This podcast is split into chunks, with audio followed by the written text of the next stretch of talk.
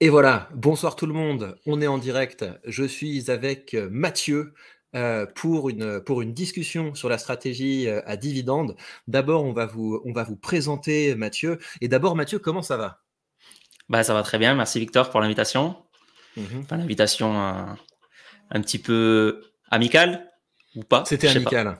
C'était amical. C'était amical. T'inquiète pas. J'ai fait un, j'ai fait un titre de vidéo euh, assez, assez rigolo parce que je trouve que c'est, que c'est marrant, mais c'est, c'est amical. Même si Mathieu, tu as commis un crime. En fait, Mathieu, tu as commis un crime. Tu as eh fait une vidéo pour attaquer sauvagement la communauté des investisseurs dans les dividendes, et donc il va falloir répondre de tout ça. D'abord, non, pas la communauté. Pas la communauté. Les dividendes les dividendes, c'est ça. Tu, détestes les dividendes, tu penses qu'ils méritent des grosses tartes, et donc on va, on va discuter de tout ça. Ça va, vous nous entendez bien? Dans le, dans le chat, je sais qu'il y a un petit décalage de quelque chose comme, euh, comme voilà, quelques secondes. Donc euh, dites-nous si vous nous. Euh, il y a quelqu'un qui demande si tu ne lances pas le live de ton côté, Mathieu. non, tu fais non, pas ça? Non, c'est pas prévu, non. D'accord. Ok. Mais j'essaie de le motiver pour qu'il pour qu'il fasse des lives aussi sur sa chaîne parce que le, le format live c'est quand même un, un, format assez sympa. Donc peut-être après cette expérience, Mathieu vous offrira du live. Alors, pour cadrer un petit peu le truc, vous savez, le, sur cette chaîne, ce que j'aime bien, c'est que vous ne soyez pas dépendant de ma stratégie d'investissement, que vous vous ouvriez à d'autres perspectives. Et donc, je pense que le chose, la chose le plus sympa qu'on puisse faire ce soir, c'est qu'on essaie de défendre bec et ongle chacun de notre côté notre stratégie. Comme ça, ça vous permettra d'avoir euh, des points de vue euh, différents. Et l'objectif, c'est que vous, bah, vous puissiez en, en âme et conscience faire vos propres choix.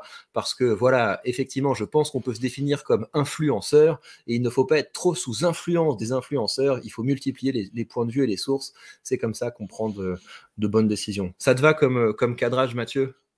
Ouais, ouais, ouais. Parfait. Alors, complètement d'accord. Alors, euh, on vous entend pour le moment. Mathieu gagne 1-0 parce qu'il a un meilleur micro. Ouais, mais c'est le, le, fric. C'est parce que voilà, il a, il a une stratégie qui est tellement efficace qu'il s'en met plein les poches. Mais on va, on, va parler de tout ça, les amis. On va parler de tout ça. Mais j'ai pas fait une bêtise. J'ai mis mon bon micro. Vous me, vous, m'inquiétez. non, il a l'air ok ton micro. Non, il est bien mon micro, les gars. C'est un rodant. Eh, je suis sûr qu'il coûte plus cher que le, que le sien. Hein. Soyez, Impressionnant. Alors, on commence. Par, non, euh, plutôt. Dis-moi. Ouais, c'est un Rod. plutôt. Ouais. Rod, ouais, c'est ça. Moi, c'est le modèle qui coûte cher, tu vois. Euh, voilà. Alors, on commence. Mathieu, depuis quand t'investis et qu'est-ce qui t'a amené vers l'investissement?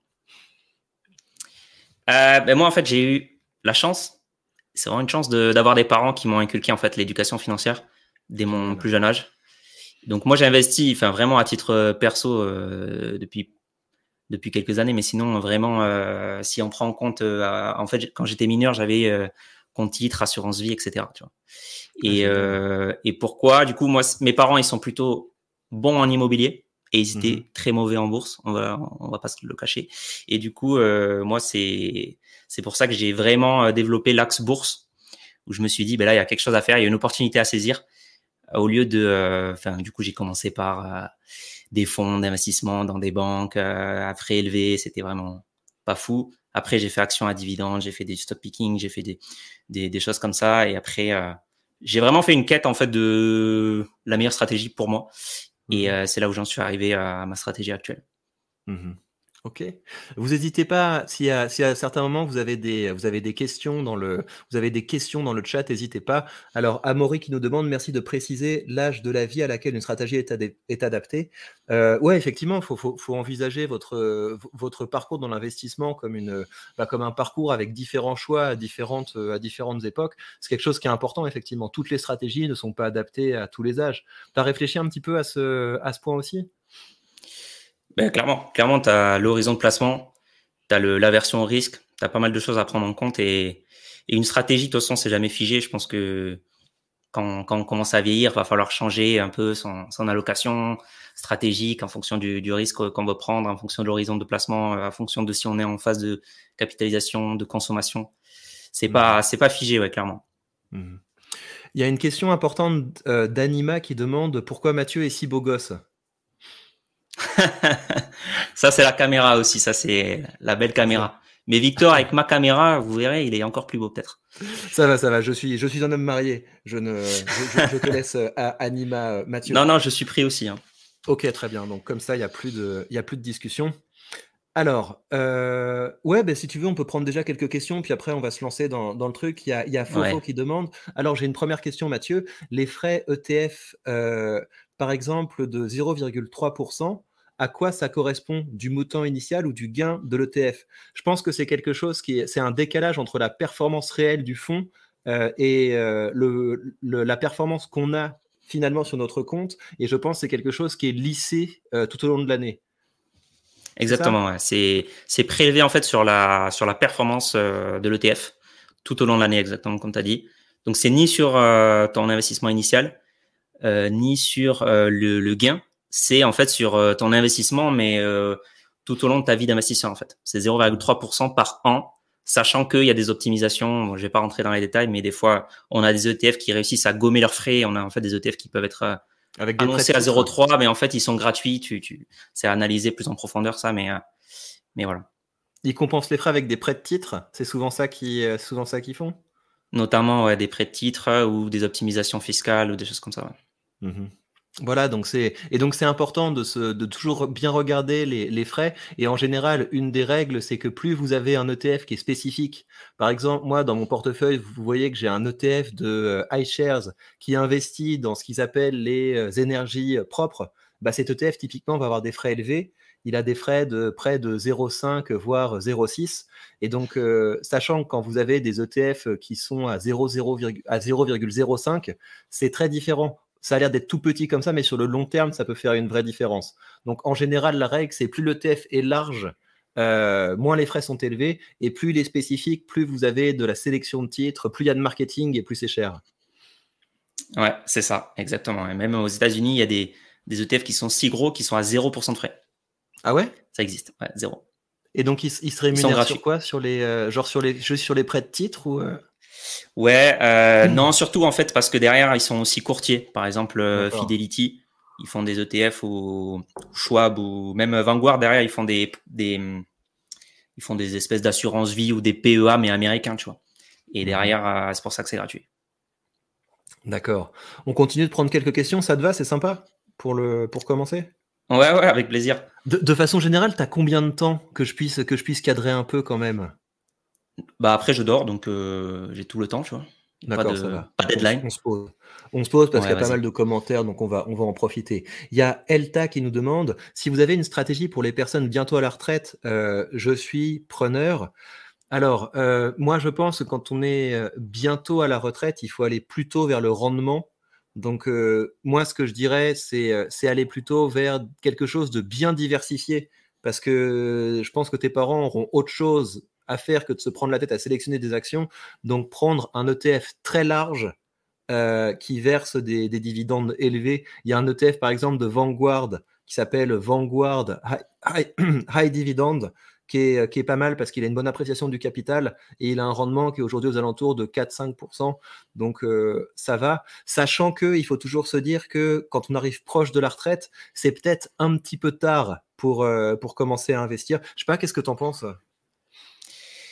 C'est une stratégie intéressante. Moi, je pense pas que ça soit la plus optimisée, euh, notamment pour une question de fiscalité. Mais c'est un des arguments de pourquoi je suis pas très très pour une stratégie full dividende.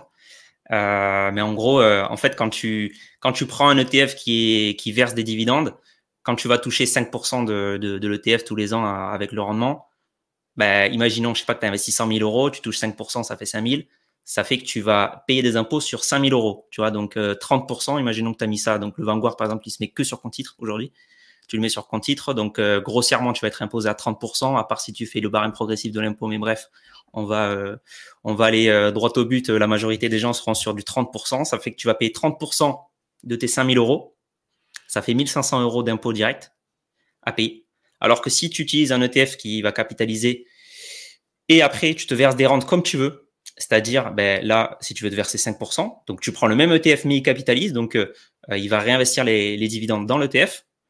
Et toi, ben, finalement, tu les veux, ces dividendes, ben, tu les sors, mais en vendant 5% de ton portefeuille, c'est exactement la même chose. Tu vas juste payer des frais de, courtage en plus, mais c'est peanuts. Et par contre, les impôts, au lieu que ça soit sur 30% de 5000 euros, ton retrait, ça va être 30% des gains que tu es en train de retirer. Et ça, ça fait toute la diff parce que si tu as investi 100 000 euros, par exemple, c'est la première année, tu n'as rien gagné, ben, tu n'as pas d'impôt à payer parce que tu n'as pas eu de gain. Euh, mais si c'était euh, au bout de quelques années et du coup tu as 100 000 euros, imaginons tu as 50 000 euros que tu as investi vraiment ta poche et 50 000 euros de gain, tu vas être imposé à 50%, donc euh, parce que tu as 50% de gain et 50% de capital investi. Donc au lieu de payer 1500 euros d'impôt, tu payes 750 euros d'impôt. Et c'est là toute la différence et c'est ça l'optimisation fiscale à faire, c'est que au lieu de se verser des, au lieu de toucher des rentes via dividendes, il y a bien plus optimisé en France. Et c'est là où l'erreur en fait, c'est qu'il y a beaucoup de gens qui trouvent de, des infos sur euh, YouTube, sur Internet, etc. Parce que c'est américain. Enfin, ils trouvent pardon des infos sur Internet, YouTube, etc. Mais des infos américains, des infos de, de YouTubeurs, de créateurs de contenu américains. Là-bas, chez eux, c'est peut-être hyper optimisé, mais chez nous, ça l'est pas du tout. En tout cas, avec un, par exemple un ETF distribuant sur compte titre, c'est pas du tout optimisé pour un résident fiscal français. Et donc là, tu te verses toi-même, euh, tu te verses toi-même des rentes en vendant ce que tu veux. Donc si c'est 5% pour toi que tu as besoin, tu te verses 5% et c'est bien plus optimisé fiscalement euh, qu'un ETF distribuant. Dis toute l'histoire, Mathieu. Dis toute l'histoire, parce qu'il manque une, il manque une partie à ton, à ton histoire. Le, le problème, en fait, si on utilise cette stratégie de vendre des, euh, des parties de, de nos ETF, on, on grignote le capital. En fait, c'est ça le problème, évidemment. C'est qu'on euh, on grignote les retours futurs et on les hypothèque. Alors que si tu alors que si tu investis et que tu as, ton ETF qui te reverse régulièrement des dividendes, euh, bah, tu as la perspective d'avoir ton revenu qui augmente euh, régulièrement parce que les, les, fonds vont avoir tendance à augmenter régulièrement leurs dividendes et ça va augmenter d'autant plus que tu grignotes pas le capital. Et regarde, imagine ton ETF Vanguard, il te verse 5% mhm. de, de, rendement. Imagine, tu prends le même ETF, mais il est capitalisant. Donc, il va réinvestir pour toi ses dividendes. Toi, si tu les sors en vendant, c'est exactement la même chose qu'un ETF distribuant. Ça non, parce que, pas plus ton capital. ça fluctue. En fait, ça fluctue. C'est que euh, le, tu, tu vas, imagine, tu tapes une crise et c'est tout à fait possible. Tu as acheté tes actions 100 euh, balles et euh, tu, tu, te manges un crash et les actions valent plus que 80 balles ou 60 balles. Quand tu vends, tu gagnes beaucoup moins d'argent. Alors que tu as beaucoup plus de prédictibilité, de stabilité si tu touches les, les revenus en dividendes. Tu vois, c'est ça le problème. Donc, je pense que ta stratégie, elle se tient quand tu as un long horizon d'investissement. Donc, moi, quand tu es, en phase de, quand es en phase de capitalisation, pourquoi pas? Pourquoi pas jouer la carte de sur le très long terme, ma stratégie va être optimum. Et après, j'aurai tellement d'argent que si ça monte, si ça baisse, bah, je pourrais optimiser en vendant des parties. Mais quelqu'un qui arrive proche de l'âge de la retraite, je pense pas qu'il puisse jouer au loto en achetant des euh, en achetant quelque chose qui peut c'est ça c'est pas mon point c'est pas mon point parce qu'en fait c'est pas de vendre euh, des choses qui fluctuent regarde et je suis pas d'accord avec toi sur ce que tu dis, mais euh, j'ai d'autres arguments pour ça, mais je reste juste sur le premier argument qui est, imagine ton ETF, il te, as 100 000 euros investis. Imagine, il te verse 5 000 euros de dividendes. OK? Ben, mm-hmm. Ça fait que euh, tu te retrouves avec euh, 100 000 euros investis, imaginons, et 5 000 euros de, de dividendes. dans, la réalité, tu te retrouves avec 15, 95 000 euros investis et 5 000 euros de dividendes, mais ça passons.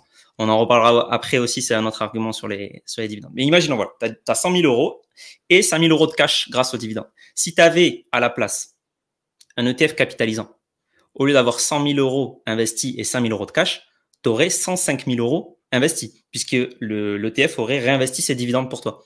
Et là, à ce moment-là, ce que tu fais, tu fais exactement comme si tu avais un distribuant en vendant les 5 000. Donc tu te retrouves. Mais ça veut dire que tu vends des parts. Ça veut dire que, tu, diminues, tu diminues le, la machine qui travaille pour toi. Mais non, puisque regarde, tu as 100 000 euros qui est investi quand tu, te, quand tu touches des dividendes, tu as 5 000 euros qui investis, 5 000 euros en cash. De l'autre côté, tu as pareil, sauf que l'ETF, il a réinvesti ses dividendes et toi, tu les as, as vendu 5 euh, 000 euros. Ça fait qu'il y a toujours 100 000 euros qui travaillent.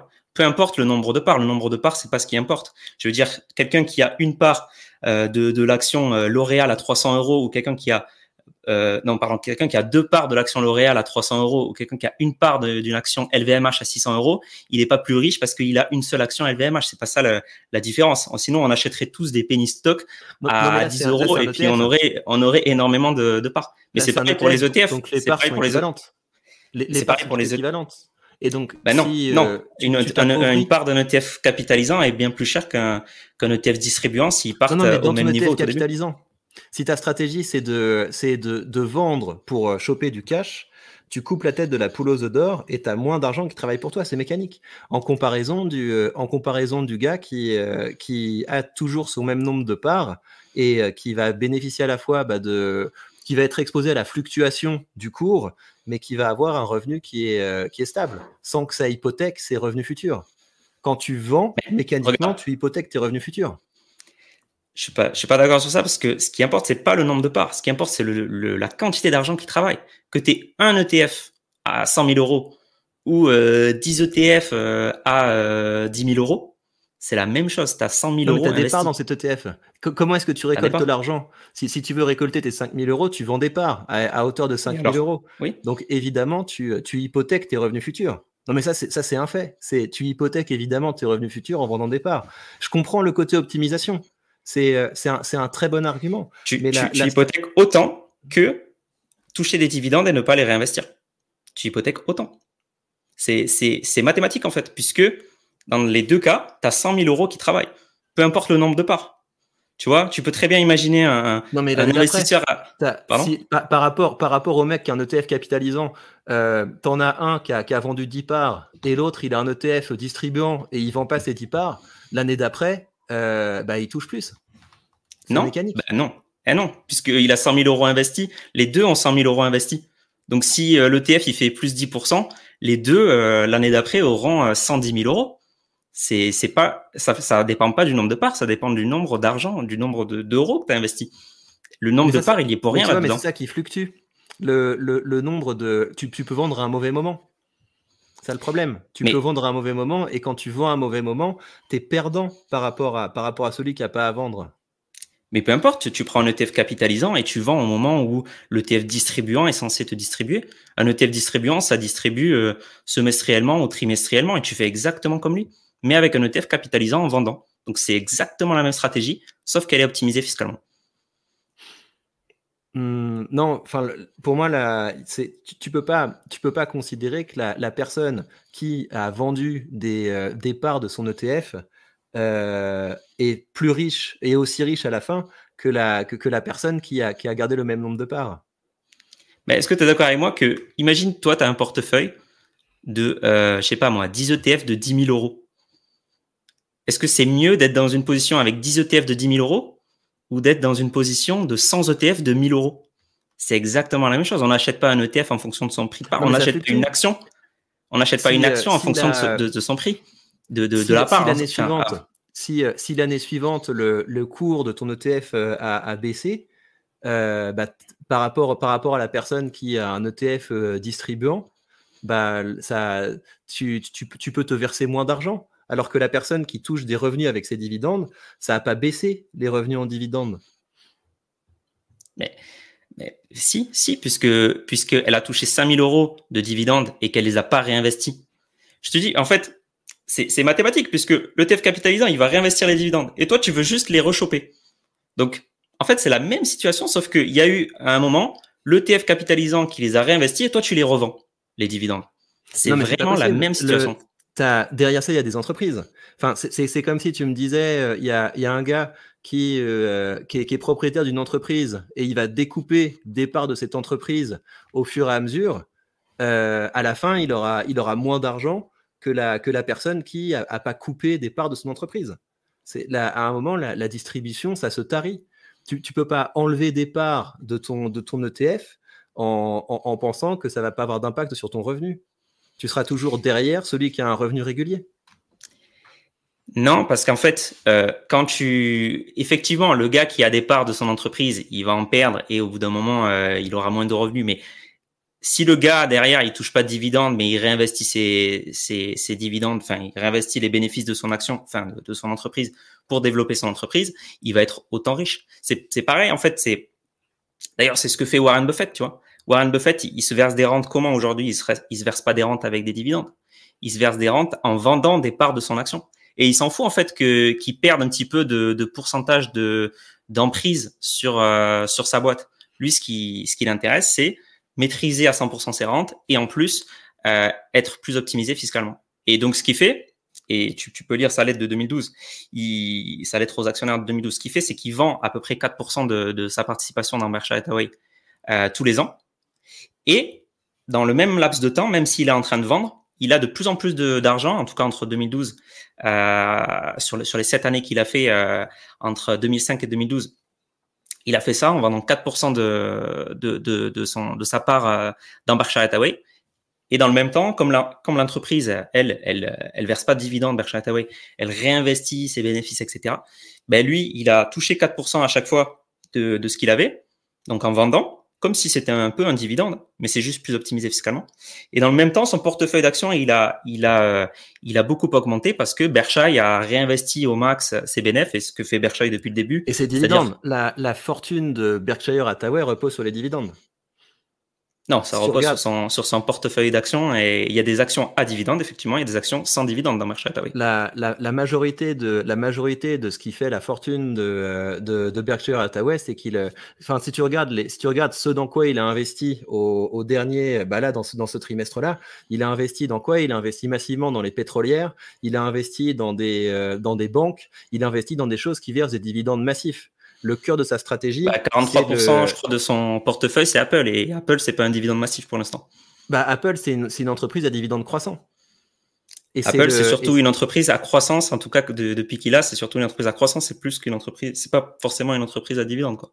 Ça, c'est presque la moitié de son portefeuille, tu vois.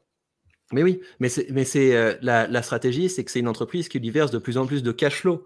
Et euh, euh, Warren Buffett, c'est un investisseur à cash flow. Il recherche du cash flow, c'est ça, ça qui l'intéresse, et parce qu'il considère qu'il est plus intelligent que l'entreprise pour après réinvestir ce cash flow. Mais, le, mais lui, ce qu'il cherche, c'est une entreprise qui verse de hauts dividendes. Et quand il rentre dans une entreprise, la première chose qu'il négocie, c'est d'avoir un dividende spécial, un dividende plus élevé que le, que le commun des mortels. Donc là, pour lui, le dividende, c'est au cœur de sa stratégie. Je pense. Après, je veux je pense ah si, c'est au cœur de. Sa... Ah mais si, c'est au cœur de sa stratégie le dividende. Bah, si tu lis ses livres, si tu lis ses stratégies, si tu lis euh, son mentor euh, Graham, le dividende, ça fait partie, c'est une partie de l'analyse de l'action, mais c'est pas le cœur de sa stratégie. Le cœur de sa stratégie à la base, c'est la stratégie euh, value. Après, ça c'est plus déporté un petit peu sur la sur la qualité. Mais euh, en soi, c'est pas euh, c'est pas euh, dividende aristocrate non plus Warren Buffett. Il a, il a une stratégie qui, augmente, qui, est, qui, est, sur le cash flow. Et même quand il achète un business, quand il achète quand il achète un business, son objectif c'est que le business lui verse de l'argent. Et, et que le, et on n'est pas Warren Buffett. Et donc le, la plupart des gens, le plus gros intérêt qu'ils ont, c'est d'investir dans une entreprise qui va leur qui va leur verser un maximum un maximum d'argent. C'est et, et ça c'est un point. Donc autant si tu veux le côté fiscal, je comprends. Le côté fiscal, c'est quelque chose qui est important, mais je pense que baser sa stratégie d'investissement sur la fiscalité, c'est quelque chose qui euh, est pas stable, c'est quelque chose qui est pas sûr, parce que la fiscalité, c'est quelque chose qui peut énormément je varier. Je dis pas le contraire, je dis juste qu'actuellement, si tu as le choix entre un ETF capitalisant et un ETF distribuant pour te verser des rentes, bien plus optimisé un ETF capitalisant pour les raisons que j'ai Oui, pour le moment. Mais le problème, c'est que en, si, si aujourd'hui, imaginons, tu as, un long horizon d'investissement, donc tu es dans la, dans la vingtaine, dans la trentaine, et tu te dis, euh, ça me saoule, euh, j'investis dans un ETF euh, capitalisant. Qu'est-ce qui va se passer? Il y a un moment dans ta carrière d'investisseur où tu vas devoir passer de euh, j'investis pour augmenter mon, euh, ma, mon capital à j'investis pour euh, avoir du cash qui va me permettre de vivre.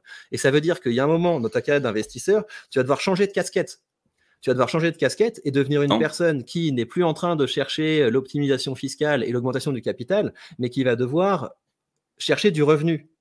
Et je pense que c'est plus sain de au cours de sa carrière, de s'intéresser un petit peu à cette dimension-là, de s'intéresser un petit peu à la dimension bah, qu'est-ce qu'une entreprise qui verse un dividende, comment ça fonctionne, quand rentrer, comment bien gérer ce genre de portefeuille. Parce que si tu dois tout apprendre quand tu arrives euh, à l'âge de la retraite, tu es, euh, assez mal barré. Donc, euh, à la limite, tu non, sais, moi, pas mal barré, puisque la, la rente par vente est plus optimisée que la rente par, par, par dividende.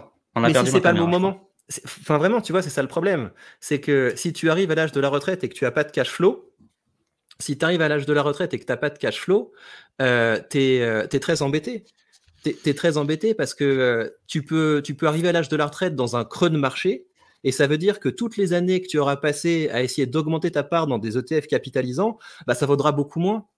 Ça vaudra beaucoup moins et donc tu risques de t'appauvrir. Bah, en fait, euh, c'est les arguments que je t'ai évoqués tout à l'heure. je, je, sais pas. En fait, ça, on n'avance pas trop là, mais euh, je, je, si tu veux, en fait, est-ce qu'on est d'accord euh, qu'on reprenne juste les bases? Est-ce qu'on est d'accord que avoir un portefeuille de un seul ETF à 100 000 euros ou 10 ETF à 10 000, c'est la même chose? Euh, Ouais, c'est la même chose. La, la, question, c'est la question, c'est non, mais va pas trop vite. Ce qui est important, c'est le nombre de parts. C'est si d'une année sur l'autre, tu passes de G8 parts à G8 parts, c'est moins bien que quelqu'un qui est dans le distribuant. Très bien. Donc, on est d'accord qu'un ETF à 100 000 euros, avoir une part, moi je te parle d'une part d'un ETF à 100 000 euros, ou 10 parts d'un ETF à 10 000, c'est la même chose, on est d'accord? Ça dépend. Pour moi, le, pour moi, t'es mieux ah, loti si c'est distribuant. Mais euh, ouais, a priori, il n'y a pas de problème. Non, mais je parle pas de, de, politique de dividendes là. Je parle juste de nombre de parts. Est-ce qu'on est, d'accord que c'est la même chose sur ça? Mm-hmm. c'est pas un vrai oui. Donc euh, si tu si tu me suis pas là-dessus, on peut pas aller, on peut pas aller. Si, tu veux, si, si tu veux, t'es t'as t'as 100 000 euros sur ton compte, ok. On, part de. On voilà, c'est ça qui compte. On est d'accord, c'est ça qui compte. C'est pas le nombre de parts de l'ETF. On est d'accord sur ça. Bah ça dépend de ce que t'en fais. Parce que si tu commences à vendre des parts, là, ça devient important. Mais là, à l'instant T, moi je te parle à l'instant T. Tu préfères un portefeuille avec 100 euh, parts ou 10 parts, mais si tu as 100 000 euros dans tous les cas. Là, ça, tu dois être différent face à ça. Tu t'en fous Ah, ben on est d'accord. Tu t'en. Ok. Bon, ben super. Ben du coup, si je te dis que, euh, je sais pas, il se passe un an et au lieu d'avoir euh, euh, 10 parts, t'en as 8, mais t'as 150 000 euros. Et là, je me dis, je me ça fais augmenter. Parce que si l'année d'après, parce que si l'année d'après, le marché euh, baisse, mais 8 euh, parts me rapportent moins de cash flow que si j'avais gardé 10 parts du même bah, truc si, ça, en mais, ah non, mais là, c'est là où tu te trompes. C'est là où tu te trompes. Ah non, non. Parce que ah si tes 8 parts. Attends, attends, regarde. Si, si, si tes 8 parts coûtent aujourd'hui 150 000 euros au lieu de 100 000, bah, du coup, si tu es toujours à un rendement de 5%, tu as 5% de 150 000 euros, donc bien plus que 5% de 100 000 euros. T'es d'accord avec ça? Mais, mais non, mais c'est pas ça le point. Le, le point, c'est que l'année d'après, tu te fais avoir si le marché baisse. Tu as, moins de, as moins de parts qui travaillent pour toi. Tu peux pas gagner autant d'argent s'il y a moins de parts qui travaillent pour toi. Ben, c'est pas le nombre de parts, encore une fois, c'est pas le nombre de parts qui compte. Imagine, tu as 10 parts. L'année 1, tu as 10 parts et 100 000 euros. Quand, tu arrives au, quand tu arrives au moment où tu veux bénéficier de, ta, de l'argent de tes investissements, le nombre de parts est super important couper des parts, pour moi, il est, il est le moteur. Mais pour moi, il est, il est en rien important. Mais je vais t'expliquer. Juste, viens, on, me suit juste sur, sur ça. Regarde, imagine l'année 1, tu as 10 parts et tu as 100 000 euros. OK? Tu touches 5%, tu as 5 000 euros de dividendes. Très bien. Année 2, tu as 8 parts parce que tu en as vendu un peu, mais tu as 150 000 euros. Tu touches 5% de 150 000 euros, ça fait 7 500 euros mais tu as 8 parts, tu vois, tu as baissé le nombre de parts, mais tu as plus de, de cash flow, tu as plus de dividendes. Tu es OK sur ça? Mais non, ça dépend de ce que tu as vendu. Parce que derrière ça, tu as des entreprises. Donc ça veut dire que tu as vendu certains de tes, certaines de tes parts d'entreprises qui sont derrière l'ETF. Donc ça veut dire que tu as moins de choses qui travaillent sur, pour toi et sur le long terme, tu t'appauvris. Parce que d'un côté, il y a les calculs. Bah non, parce que tu, tu, bah non, tu viens pas t'appauvrir parce que tu viens passer de 100 000 à 150 000 et tu viens et tu gagnes en plus plus de dividendes puisque tu gagnes 5% de 150 000 maintenant. C'est mathématique. Mais, mais non, mais ça dépend de ce que fait le marché. Si le, si le, si le marché. Non, mais on, imagine, on imagine là le marché, il a fait, t'es passé de 100 000 à 150 000 en vendant deux parts. Imagine. Imagine ça. Juste ça.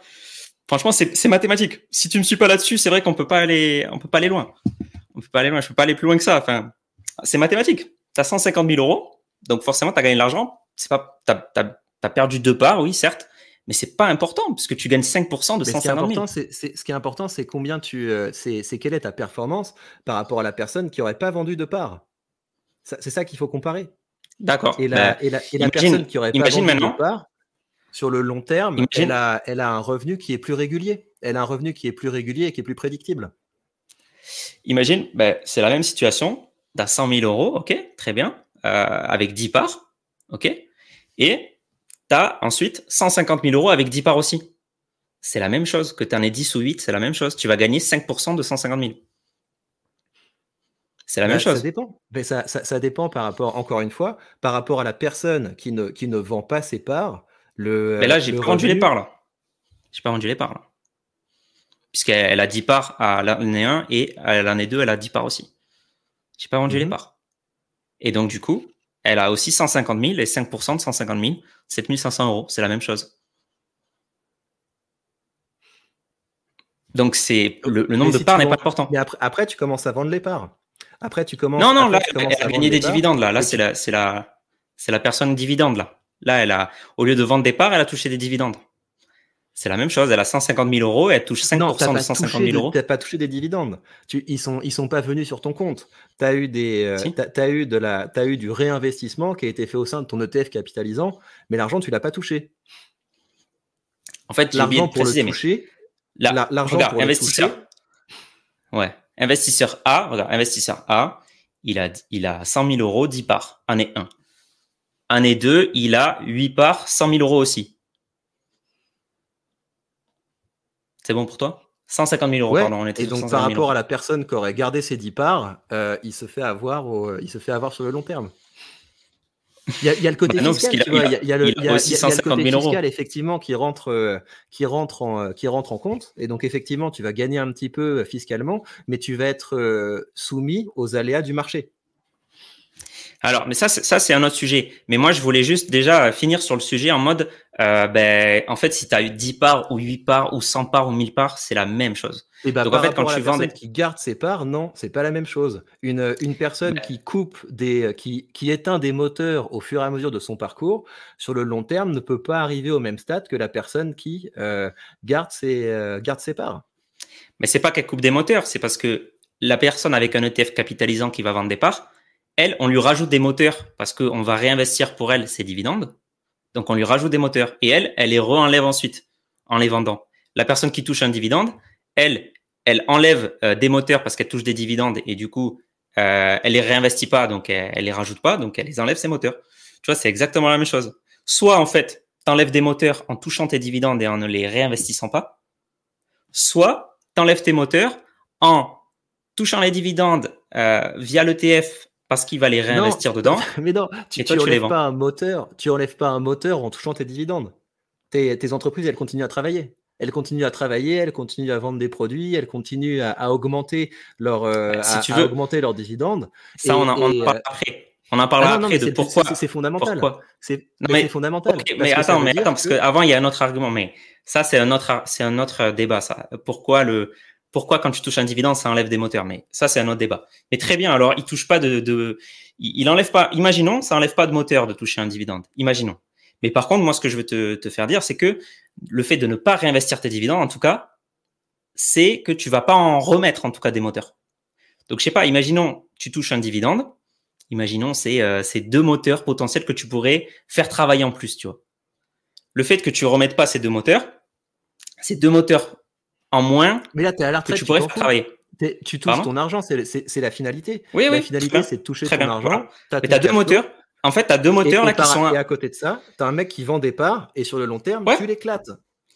Non, mais tu as deux moteurs, ok, que tu que tu que tu mets pas à travailler. Tu as deux moteurs que tu mets pas à travailler. Ce qui se passe avec un ETF capitalisant, c'est que ces deux moteurs que tu mets pas à travailler, lui il te les met pour toi et après tu les reprends en vendant. C'est vraiment la même chose. Mathématiquement, c'est exactement la même chose, mais mais euh, mais bon, c'est pas grave. Je vois que le, non, mais, mathématiquement, mais c'est ça le problème. Mathématiquement, c'est que ton, euh, ton, ton cours peut, euh, peut fluctuer et tu peux te retrouver à devoir euh, vendre au mauvais moment par rapport aux gars qui sont Alors, ça, c'est un autre argument. la tête. Et, ça, qui touche, argument. et, qui touche tranquillement son et qui touche tranquillement son ça, argent. C'est un autre argument. Donc, non, mais ça, as également cette, as également cette dimension.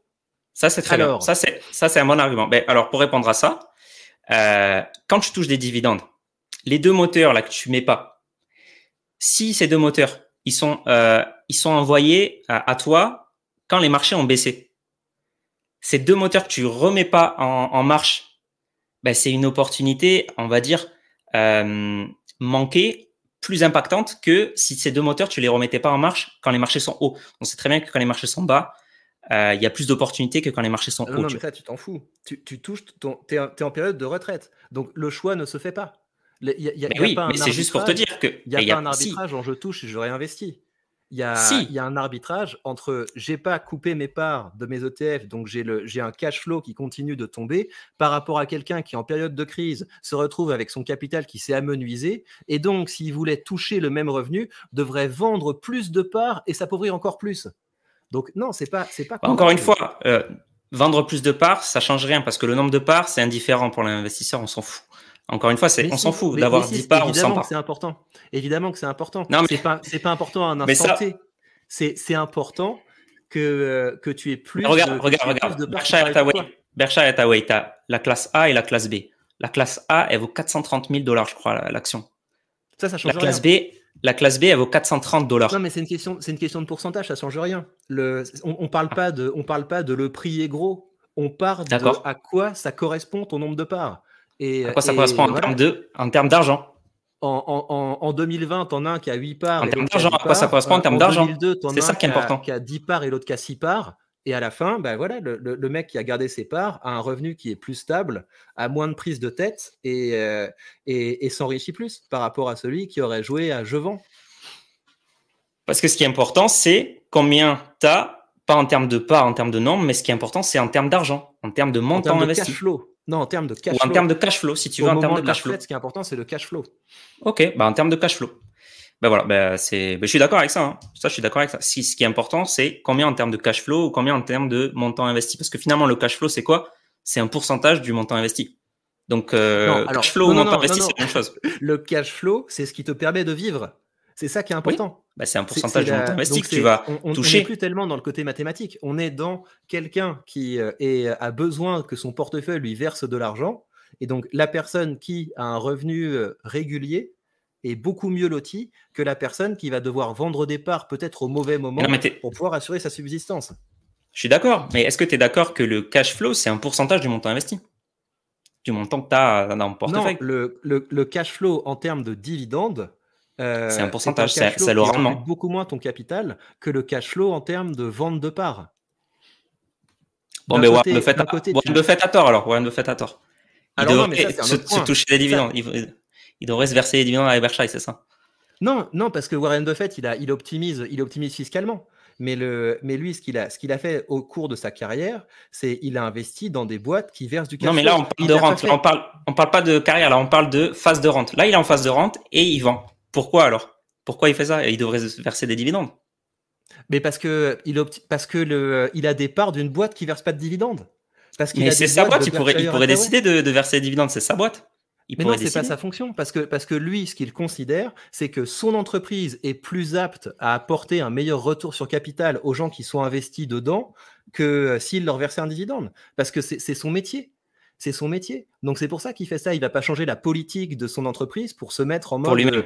Ouais. Mais voilà. Mais donc il a une entreprise qui, il a une entreprise qui ne verse pas de dividendes et euh, et enfin Warren Buffett, c'est ça sa stratégie. Il investit dans des business qui rapportent qui rapportent du cash flow massivement. Ouais. Et, et, et c'est même pas Ça, c'est un bon point. Ça, c'est un bon point. Effectivement, euh, il n'est pas égoïste à ce point, mais, mais de toute façon, enfin, c'est même pas qu'il est, qui, qui, en fait, même si euh, il, il, pouvait décider de, de ce qu'il veut euh, sur Berkshire Hathaway, il vendrait quand même. Ça, il a, il a expliqué. C'est pour les. Hein, pardon? Re regarde ce qu'il a acheté au cours de sa carrière. Il a, il a effectivement, c'est juste fondamental en termes de, en termes de retour. Sa stratégie, sa stratégie, elle est value Maintenant, plutôt quality, il se trouve que ben, les entreprises value, c'est souvent des entreprises plus matures et c'est souvent des entreprises qui versent des dividendes. Mais après, lui, ce qu'il cherche, c'est pas forcément des, des, dividendes en soi. D'ailleurs, il, entre, il, Hathaway investit dans des entreprises sans dividendes. Si c'était vraiment un investisseur full dividende, comme tu le dis, ben, il y aurait que des entreprises à dividendes dans son portefeuille. Il, il, fait un mix. Il fait un, parce qu'il y a un dans un portefeuille, il faut un mix. Il faut un mix entre des, entre des boîtes qui sont plutôt orientées croissance, il faut des boîtes qui sont plutôt orientées, orientées dividendes. Mais c'est là qu'il y a quelque chose qui est intéressant, et je ne sais pas si tu as conscience de ça, c'est qu'en termes de retour, les entreprises qui versent des dividendes, si tu les prends comme. Il y, y, a une étude qui est, qui est sympa, qui est sortie en 2018 là-dessus. Ils ont pris le SP500 et ils ont vu que s'ils prenaient dans le top des entreprises du SP500 en les classant en termes de, en termes de rendement, les entreprises qui ont un haut dividende battent de 2% par an le reste de l'indice. Depuis combien de temps C'est quand même intéressant. Ça, sur 50 ans, c'est une étude, c'est une étude de Greenrock et c'est de 1958 à 2018. Et donc, le, les entreprises qui versent de, hauts dividendes ont battu le reste du marché. Et c'est pas étonnant. Tu vois, c'est pas juste parce que les dividendes s'écoulent. C'est parce que verser un dividende, ça veut dire que derrière, il y a un management qui, euh, qui sait ce qu'il fait. Parce que tu sais, quand on dit euh, c'est bien que les entreprises euh, réinvestissent leur argent pour la croissance, etc., des fois, ils font des énormes conneries. Et quand il y a une obligation du management de verser régulièrement des dividendes et des dividendes croissants, on a des entreprises qui sont mieux gérées et qui fonctionnent mieux. Donc, si, si on, oublie un petit peu la fiscalité et qu'on se demande comment je fais pour avoir le meilleur retour sur mon capital investi, eh ben, les, dividendes, c'est une super stratégie. Et moi, j'ajoute à ça, que quand tu commences à toucher le cash flow au fur et à mesure de ton parcours d'investisseur, eh ben, c'est beaucoup plus prédictible parce que tu vois ton cash flow qui grandit progressivement et tu te retrouves pas un jour à l'âge de la retraite en mode je dois commencer à, couper la tête de la poule aux œufs d'or pour euh, me dégager une rente. Et euh, enfin, ouais, c'est euh, pour, pour moi, c'est une stratégie qui est quand même plus sûre avec des meilleurs tu retours. Coupes pas, tu coupes pas la, la, tête de la poule aux œufs d'or parce qu'en fait, si tu sors autant en vente que ce que tu as réinvesti en dividendes via l'ETF qui, qui, qui réinvestit les dividendes, tu, tu coupes aucune tête en fait, puisque tu coupes, enfin, tu, tu touches en fait autant qu'un ETF distribuant.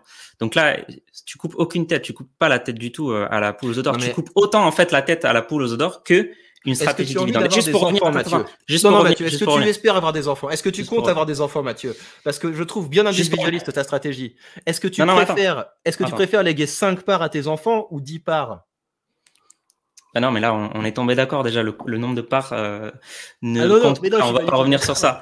Mais attends, ah attends, juste pour terminer, juste pour terminer avec ce que tu as, ce que as dit. Donc, on est d'accord. Enfin, on n'est pas d'accord, mais moi, je, je persiste juste à dire que euh, que tu touches 5000 euros en dividende ou 5000 euros en vente via un ETF capitalisant, c'est strictement la même chose, voire plus optimisé fiscalement. Et c'est pour ça qu'il faut faire ça. Moi, c'est ça, c'est mon avis. Toi, tu as, ton avis de, de, de, toucher du cash flow dividende parce que tu préfères ou parce que selon toi, du coup, on couperait la tête aux odeurs, c'est OK. Juste ensuite, pour, il faut qu'on, ça fait 40 minutes, tu vois, qu'on avançons un petit peu. Juste maintenant, un autre, un autre argument, tu vois, que tu dis là, c'est euh, les entreprises qui versent des dividendes sont des entreprises qui surperforment les autres parce que justement elles versent des dividendes, parce que ça oblige, euh, le, on va dire le, le, la, l'équipe dirigeante à avoir euh, euh, un management de qualité, etc. Parce que derrière il faut verser des dividendes, donc il faut pas qu'ils fassent des, des, bêtises sur ça, etc. Bref, ça ok, ça c'est ok, c'est ça c'est recevable comme argument. C'est, c'est en fait dans, dans la, la comment dire l'état de l'art scientifique aujourd'hui et financier, il y a des, il y a des facteurs qui existent, qui existent pardon, les facteurs euh, de French et de et de et de Fama, qui montrent pourquoi en fait des entreprises surperforment les autres. Et il y a des facteurs, notamment le facteur qualité, le facteur value, qui se retrouvent très bien avec ce que tu dis. C'est-à-dire que lorsqu'on a une entreprise qui verse des dividendes qui sont croissants même et euh, depuis un certain nombre d'années, etc. Euh, effectivement, on se rapproche vers euh, en fait des facteurs de qualité de l'entreprise, euh, des, situations financières qui sont très saines, etc. Des, facteurs aussi parfois de value, parce que derrière, on a, parfois des décotes sur des entreprises matures, etc. Plutôt de qualité, on va dire, pour les dividendes. Et ça, c'est OK, tu vois. Ça, je suis d'accord avec toi. On peut sélectionner, grâce aux dividendes, euh, des actions qui vont surperformer le marché. Ça, je suis d'accord avec toi. Maintenant, l'étude Aujourd'hui, French Pharma d'ailleurs euh, ont, bien analysé ça. C'était en 98. Ce qu'ils ont fait, c'est qu'ils ont regardé si effectivement le dividende était un, un critère pertinent, tu vois, d'analyse et de savoir est-ce que vraiment, grâce au dividende, on peut choper des entreprises qui surperforment. Ils en ont conclu, et ça, c'est, c'est l'état quand même de, de la science aujourd'hui, de la science financière. Ils en ont conclu que c'était pas le plus pertinent, qu'il y avait des ratios qui étaient bien plus pertinents. Alors certes, tu vois, avec les dividendes, tu vas aller chercher des facteurs de qualité notamment, et tu vas pouvoir surperformer, mais il y a bien mieux à faire. En tout cas, selon l'étude, enfin selon euh, euh l'état de l'art actuel, tu vois, il y a plus pertinent, c'est-à-dire euh, des, des, ratios de price to book. J'ai l'impression que tu te, tu te, tu te perds dans, dans, des, dans des choses tout à fait théoriques. La question, non, c'est pas, bah, pas du tout théorique. C'est pas du tout théorique parce que c'est c'est des, des, des études très empiriques. Années, mais c'est même les, 60, les 70 dernières années. Tu prends les entreprises du SP500 qui versent les plus hauts dividendes. Mais je t'ai dit, je suis d'accord avec toi. Je suis d'accord avec toi. C'est, donc, à la limite, tu, tu peux guider en te disant, effectivement, oui, mais en théorie, c'est pas, en théorie, c'est pas exactement à cause du dividende, c'est à cause d'autres facteurs, etc. Mais à la fin, si tu as fait le choix de choper les dividendes d'aristocrates, tu as plus d'argent tu as plus d'argent que euh, le marché, effectivement. Mais maintenant, si tu veux aller plus loin, parce que c'est ça au final, si tu veux aller plus loin, on va pas en rester juste là à surperformer un tout petit peu le marché. Si tu veux aller plus loin, Il faut aller chercher d'autres facteurs de, il faut aller chercher même des facteurs purs, tu vois, des facteurs de qualité pure. Et tu as d'autres ratios pour ça. Et c'est pas les dividendes. Et ça, c'est, euh, ça, c'est le monde académique, le, monde scientifique, économique qui le dit aujourd'hui. Tu as dit 98 ton étude. 98, ben oui, tout à fait. Bah, et alors, c'est pas pour ça qu'ils ont des, ils ont, ils ont bien plus de données que ton étude. Ils ont bien plus de données. Ils ont, ils ont 100 ans de, plus de 100 ans de données euh, que ton étude de 70. C'est pas parce que c'est en 98 que. Mais aujourd'hui, ça n'a pas été remis en question. Hein, et tu, ils ont continué, euh, ils ont continué l'étude. Ils actualisent les données. Tu peux aller sur le, le site de de, de Schiller. tu peux aller sur le site de Fama et prendre les données et le faire. Si à la fin ils sont pas capables de te dire euh, cet ETF composé des entreprises qui répondent à nos critères sont capables de faire mieux que les dividendes d'aristocrates, ça sert à rien. Mais si, ils ont dit, mais on a des ETF aujourd'hui qui font mieux que les dividendes d'aristocrates ça existe, ça existe des ETF euh, qualité, ça existe des ETF value, tout existe. C'est juste que c'est très peu connu. C'est la seule chose. Et donc ça, c'est le premier point en fait. Premier point, ça veut dire que les dividendes sont un facteur, euh, pardon, sont euh, vont vont t'exposer en fait à un portefeuille value ou plutôt à un portefeuille qualité, et ça va te permettre de surperformer le marché. C'est très bien. C'est déjà un bon commencement, mais tu peux aller plus loin. Ça, c'était le premier argument. Et, je suis, et du coup, je te rejoins, tu vois. Je te rejoins. J'essaie de faire un pas vers toi, Victor, s'il te plaît. Remercie-moi ici. Attends, non, non, non. Il y a, d'autres choses. Je te rejoins. Choses où ça va. C'était pas, pas, pas mon seul point. Mon seul, c'est pas mon seul point. C'est que ça, ok. Le deuxième point, c'est que ton étude aussi, elle est très théorique. C'est-à-dire qu'elle prend pas en compte la fiscalité de la fiscalité française surtout. Parce que quand tu prends 30% dans les dents tous les ans sur ton rendement à cause de la fiscalité. Donc, imaginons que tu as un portefeuille de, de 5% de rendement.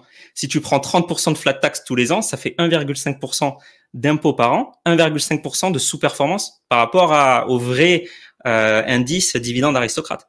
Donc, si ton dividende d'aristocrate, en fait, il fait mieux que le marché, mais de 1,5% de plus, ben, dans la vraie vie, en fait, tu auras la performance du marché parce que les impôts, ils vont te réduire, ils vont te, te faire sous-performer largement ton indice. C'est ça le point.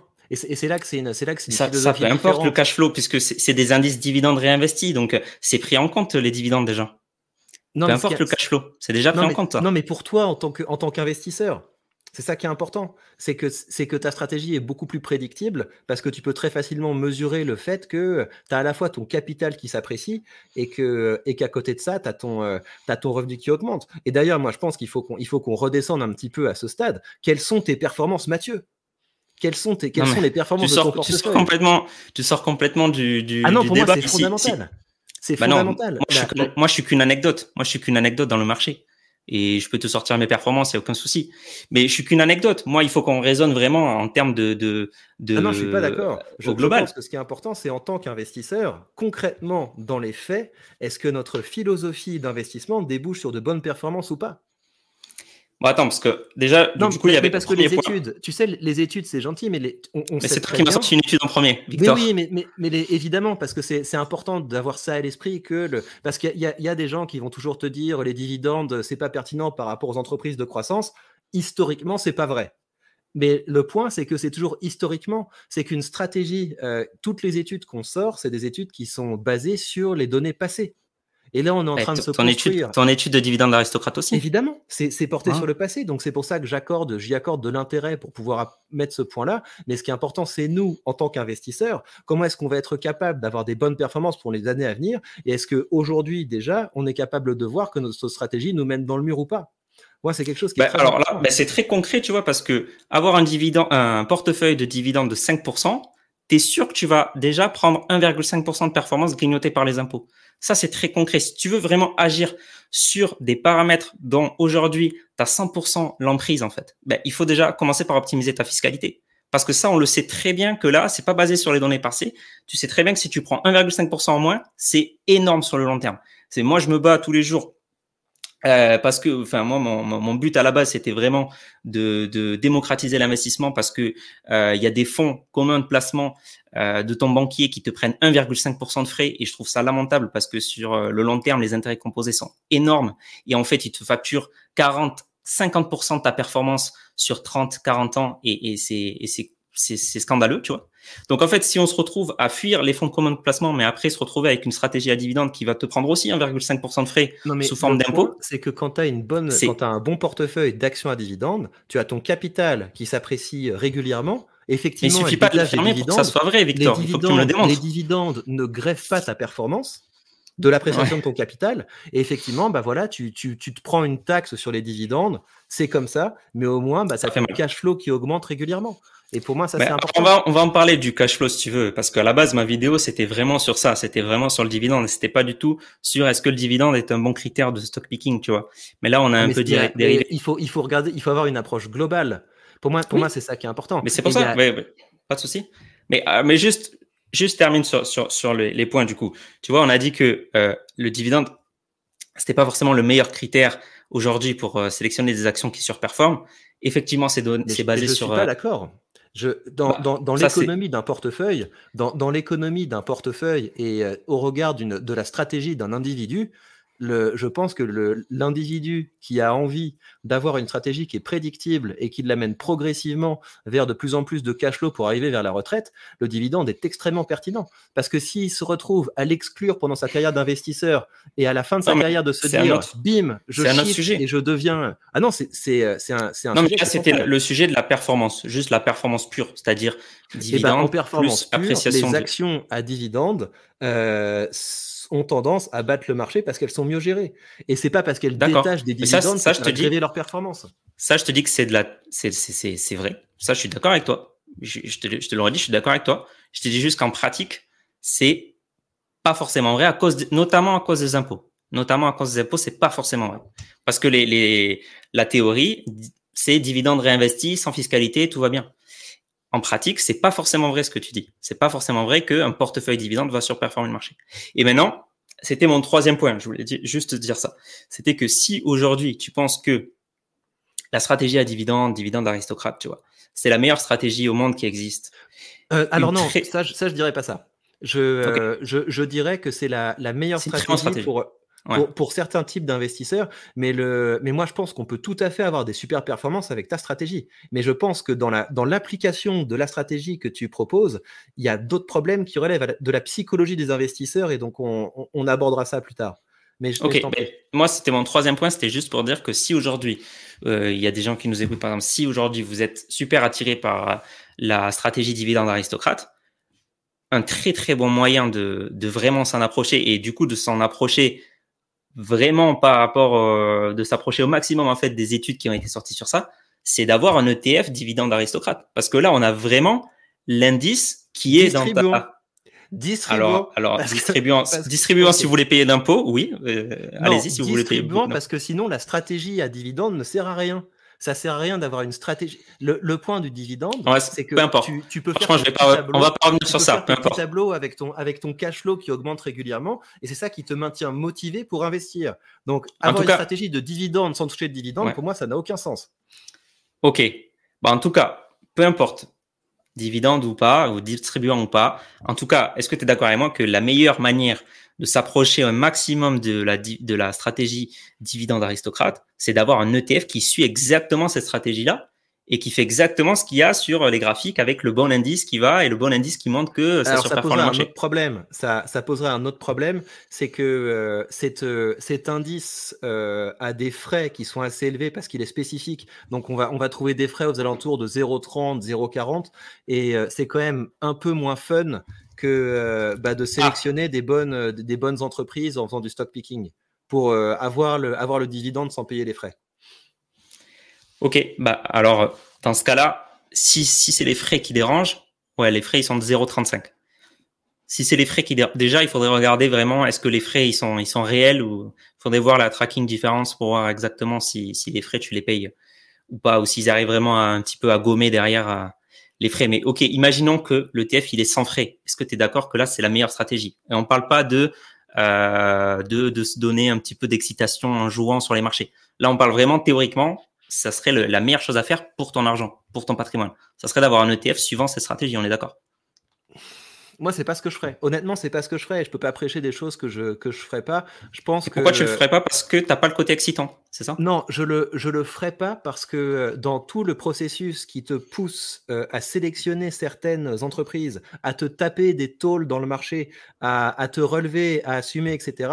Tu apprends des choses qui sont fondamentales pour euh, bien pour pour bien gérer ta carrière d'investisseur. Parce qu'il faut surtout pas se retrouver un moment dans ta carrière où tu as des choses imprévues qui se qui arrivent et tu sais pas comment les gérer et tu paniques.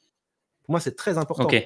L'apprentissage. Donc, donc il vaut mieux que les gens perdent de l'argent, en fait, fassent des erreurs, c'est ça que tu es en train de me dire, et ne, ne suivent pas vraiment la stratégie aristocrate dividende pour apprendre sur les marchés et, en sortir grandi. Ne se retrouvent pas à un moment où ils font du panic sell. Et, et je pense que quand tu es investi dans un ETF euh, capitalisant et que tu as pas de cash flow qui arrive, et que à un moment tu le vois qui baisse, qui baisse, qui baisse, et tu que tes yeux pour pleurer, tu peux te retrouver dans une situation où tu dis mais il est où mon argent? Et bim, tu paniques Et, et, pour moi, c'est très important de, de, se prémunir de ça. Et si tu t'es jamais pris de tôle, euh, bah je pense alors, que Dernière question. Alors, imaginons qu'il n'y a pas de frais et imaginons que tu es un robot sans émotion. Est-ce qu'on est d'accord que le TF, ouais, c'est la puis, euh, et puis, et puis dans l'espace avec des, avec des poules rondes. Si non, non, veux, ça, si ça marche pas, Mathieu. Ça marche pas. Non, mais imaginons, on non, mais. Vraie vie, là. Moi. Tu peux. Mais on est dans la vraie. On est... Mais non, mais à un moment, il faut. Faire. Là, tu faire des vrai humain. Ça, ça marche quand tu es, es, en vidéo face à ton public. Là, tu ne peux pas me, okay. me, me, mettre des paramètres qui n'existent pas. Non, mais moi j'aime bien parce que tu vois, on, on, on, essaye de faire des modèles pour voir euh, qu'est-ce qui est la meilleure solution dans le cas où j'arrive par exemple à contrôler mes émotions, à me détacher de la bourse, tu vois, et à arrêter de regarder des vidéos YouTube sur la bourse par exemple pour vraiment ne pas regarder son portefeuille. Ah, moi j'encourage les gens à faire ça, tu vois. C'est un autre énorme problème, Mathieu. Regarde, les, les dividendes, tu es, obligé de faire des vidéos sur les dividendes. Parce que parce qu'en fait, ce, ce parce que les gens perdent de l'argent. Ouais. Parce que ce sujet est fun. Donc, euh, donc, tu vois, le truc, c'est qu'à un moment, le côté est-ce que ma stratégie d'investissement est fun est importante? Tu vois, je ne Mmh. serais pas allé regarder tes vidéos si tu n'avais pas fait une vidéo pour bâcher les dividendes, parce que moi, je trouve ça fun. Ouais. Ça permet de débattre, Mais moi, tu vois, je, de, de l'animation. Moi, je cherche pas, moi, je cherche vraiment pas le fun, tu vois. Ma stratégie, elle est, elle est passive et j'y passe cinq minutes par mois. Je cherche aucune excitation sur le marché. Moi, je cherche à, à tu vois, à assurer mon, mon avenir, celui de mes enfants, à faire. Moi, c'est très, très sérieux. Moi, je prends très à cœur ce sujet, tu vois. Et le sujet de l'investissement, pour moi, c'est, c'est ultra sérieux parce que on parle d'argent, on parle de, de gens parfois qui nous, qui nous écoutent, tu vois, qui sont en situation financière difficile, qui, qui peut-être trouvent dans la bourse ou dans l'investissement une porte de sortie, tu vois, quelque part, ou un jour peut-être qu'ils arriveront à, je sais pas, moi, se sortir une retraite ou quelque chose qui va vraiment les aider. Et moi, je suis pas là du tout dans, dans, dans l'idée de me dire, euh, je suis là pour divertir les gens ou Mais c'est ça qui fun. te motive. Tu, tu, te rends compte ce que ça veut dire de d'épargner tous les mois une, une partie de ton argent? Si tu n'as pas un plaisir à le faire, si tu ne te dis pas c'est chouette, je vois où va l'argent, j'ai des retours, etc., tu te lasses. Et, et, il, faudrait, il faudrait voir vraiment, je ne sais pas s'il y a des études là-dessus, mais est-ce que les gens qui adoptent une stratégie, euh, je mets de l'argent dans des, dans des ETF capitalisants, est-ce que 40 ans après, ils sont encore là? Est-ce qu'ils ont vraiment tenu le coup? Et je pense que c'est Ouais. un facteur fondamental. Moi, si le, moi, si le, je n'épargnerais pas autant, si je prenais pas du plaisir à le faire. Donc, je pense qu'on peut pas exclure le. Mais après, ça, si tu veux, c'est pour ça que, le, que je pense que c'est important qu'on puisse comparer les, les approches, parce que je pense que toutes Ouais. les approches ne se valent pas pour les, en fonction de la personnalité des gens. Et, Non, mais clairement. partir du principe que on pourrait se mettre en mode, euh, en mode robot, Robot, etc. ouais. Il y a certains qui le peuvent et d'autres qui le peuvent pas. Ça, je suis d'accord avec toi. Et c'est pour ça que le- les dividendes, ça peut être une bonne stratégie. Je te rejoins encore, je fais un pas vers toi, Victor, tu vois, euh, un nouveau. euh, pour les, les, enfin, l'aspect psychologique, il est, il est clairement à prendre en compte. Tu vois. Et le fait que tu touches des cash flows qui sont illusoires, bon, je veux pas te froisser, mais on en reparlera après si tu veux, qui sont un petit peu illusoires, mais peu importe. Le fait que tu touches des, des cash flows, ça fait que psychologiquement, tu te sens quand même plus serein devant Non, mais ton très portefeuille. concret. Non, Et- mais regarde, c'est pas illusoire, c'est très concret. Non, Là, mais j'ai- je veux pas là, rentrer dans ce non, mais débat. regarde. Attends. Non, mais si, Attends, mais je- là, en train de faire un pas vers toi. Je, je, je, non, mais tu peux, pas, tu peux pas balancer ça. Tu peux pas balancer en mode le. Ouais, le je refais ma phrase, excuse-moi. Excuse-moi, je refais ma phrase. Le fait que tu touches des cash flows, psychologiquement, c'est indéniable que euh, ça permet aux gens de, de tenir plus, euh, enfin, à certaines personnes en tout cas, de tenir sur le long terme et de pas craquer à la moindre baisse. Ça, je suis complètement d'accord avec ça. Moi, je, moi, je me mets juste dans la situation, effectivement, où psychologiquement, tu arrives à, à euh, encaisser et, et te dire que c'est du long terme, etc. Et moi, je fais tout le, tout le travail pédagogique enfin, que j'essaye de faire, que Sébastien Coubar essaie de faire, que beaucoup de gens essaient de faire, et ça, c'est super. De pas justement attiser euh, je sais pas moi, parler à chaque fois euh, de la dernière news économique et de, du prochain crack ou du grand reset. Ça, on attend ça toutes les semaines sur Internet. Il faut vendre panic sell, etc. Nous, et, c'est super tout, ce courant de youtubeurs, moi je, trouve ça super. Euh, ce courant long terme, en mode les gars, il faut pas craquer, il faut continuer, nanani. Et, ça, pour moi, si aujourd'hui les gens ils ont compris ça, après ils peuvent aller plus loin qu'une stratégie à dividende, chercher plus de rendement autrement plus de performance. Avec des intérêts composés, on sait que ça fait une différence énorme sur le long terme. Mais effectivement, si tu es au niveau où psychologiquement, t'es pas forcément bien quand quand il y a des quand il y a des baisses, soit tu peux opter pour des dividendes, ça peut aider, effectivement. Ça, je, je nie pas ça. Soit il faut baisser ton allocation, il faut partir sur euh, des SCPI ou autre chose. Hein. Et il y en a pour qui la bourse n'est pas n'est pas fait. pas seulement ce point-là. pour Le, donc, pour, pour, parler de ma situation, moi, j'ai un, un, un, portefeuille qui commence à rapporter quelque chose comme 300 balles par mois en dividendes. Euh, je peux commencer à faire des arbitrages. Très concrètement, je peux me retrouver dans une situation où je pourrais me dire, tiens, mais pour arrondir les fins de mois, pour, euh, pour payer la facture, j'ai le choix. Je pourrais utiliser cet argent que j'ai en dividende au lieu de le réinvestir pour faire d'autres choses. Alors que si j'étais dans une situation où j'avais seulement du capitalisant, je devrais vendre et, du coup hypothéquer plus ma performance sur le long terme. Donc pour moi, c'est très, euh, c'est très concret. Le cash flow, c'est pas seulement psychologique, ça te rend plus libre l'entreprise te donne de l'argent et après tu en disposes. Ouais, quelque chose qui ça, je suis pas forcément d'accord. Et, l'autre chose, c'est que tu ne sais pas si le si l'argent que les entreprises réinvestissent est véritablement mieux utilisé que quand toi tu l'utilises. Il y a plein de, il y a, plein de bêtises que les entreprises peuvent faire en se, en se hypant, en se disant voilà, je vais ah acheter cette nouvelle entreprise et sa foire. Et même le share buyback, en se disant finalement le share buyback c'est à peu près équivalent aux, dividendes. On se rend compte quand on creuse un peu que bah, il y a des entreprises qui ont tendance euh, à faire du share buyback pour pouvoir euh, augmenter le, free cash flow et donc décrocher des bonus. Donc il y a plein de mmh. pratiques qui sont qui sont pas très nettes. Alors que le dividende c'est clair L'entreprise a décroché de l'argent, elle t'en donne une partie, tu le réinvestis, tu l'utilises, c'est ton problème, mais tu es libre de le faire. Pour moi, c'est un facteur qui est très important. Le dividende, ça met quand même des fois en, difficulté certaines entreprises qui veulent le maintenir alors qu'il euh, ne faudrait pas, tu vois. Ça, on a déjà connu des entreprises. Ça, ça dégage.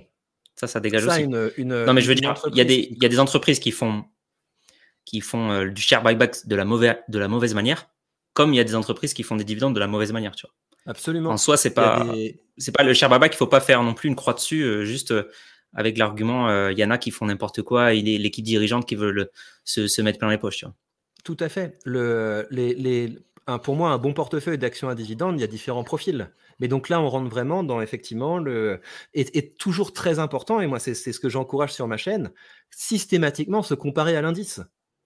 Parce que, parce que effectivement, quand on commence à se dire je vais être sélectif dans les, euh, dans les entreprises que je vais ajouter à mon portefeuille, bon, on peut très bien se rendre compte qu'on commence à décrocher par rapport à l'indice. Et là, ça veut dire qu'on n'est juste pas un bon stock picker, il faut ravaler son ego et faire quelque chose de beaucoup plus stable. Absolument. Il, faut, il faut tout à fait regarder sa performance. Après, l'important, c'est d'avoir une. Ouais, je t'en prie. D'ailleurs, la, la, très grande majorité des particuliers et des professionnels font moins bien que le marché. Moi, c'est aussi pour ça que voilà, c'est aussi pour ça que moi, ma, ma, ma philosophie, c'est justement d'aller d'aller chercher des ETF parce qu'en fait, le stock picking, personne aujourd'hui peut dire euh, je suis le futur Warren Buffett ou c'est comme c'est comme au foot, tu vois, euh, on va pas se mettre à jouer au football parce qu'on sait qu'il y a des Cristiano ou des ou des Léo Messi qui sont millionnaires. Milliardaires. C'est un point qui est très important. C'est le, les, les, retours. Le, je, je, pense que le, enfin, les retours pour les particuliers, c'est aux alentours de 2-3%. Euh, à, à, comparer aux, euh, aux 7, 8, 10% que peut rapporter un, un ETF SP500. Mais ces mauvais retours, ils sont souvent liés, non pas tellement à ceux dans quoi ils investissent, mais à la manière dont ils investissent. Parce qu'ils vont acheter au mauvais moment et vendre au mauvais moment pour des raisons psychologiques. Et c'est pour ça que l'intérêt de la stratégie, c'est sa, sa stabilité. Ouais, ouais, non, je suis d'accord. De toute façon, sur ça, on est d'accord. Stratégie long terme, stable, euh, que ce soit un ETF ou un dividende, on est d'accord sur ça, de toute façon. C'est ça qu'il faut faire. Il ne faut pas chercher du market timing ou autre. Mhm. Et est-ce que tu es le genre de mec qui se, qui se dit euh, je vais avoir une partie très stable de mon allocation de capital en, du type euh, je fais 90% dans des ETF capitalisants et 10% de paris ou tu as absolument zéro de pari dans ta stratégie? Moi, j'ai zéro de pari parce que j'en ai pas besoin. Je n'ai pas besoin mmh. de. Moi, l'excitation, je vais la trouver ailleurs, tu vois. C'est pas dans la bourse ou, sur des graphiques que, je vais m'extasier, tu vois. Mais comment tu fais pour, euh, pour créer euh, régulièrement du contenu, pour, pour continuer à, investir, si tu n'es pas complètement animé par ce. Euh, mais je suis complètement animé après par. moi, par toute la démarche, tu vois, la quête, aller chercher la meilleure, la meilleure stratégie, la plus peaufinée, tu vois, et la plus ah, moi, ça, ça me, ça me, va très très bien. Ça, j'aime beaucoup. J'aime beaucoup euh, lire euh, la littérature sur le sujet, les études, les dernières études, les, la, la les journaux euh, scientifiques, etc. dessus. Moi, ça, ça me passionne. Par contre, analyser des boîtes, éplucher des comptes financiers et, et regarder des, des, graphiques avec avec trois courbes rouges et quatre carrés rouges qui te sautent aux yeux, ça, ça, ça me dirait.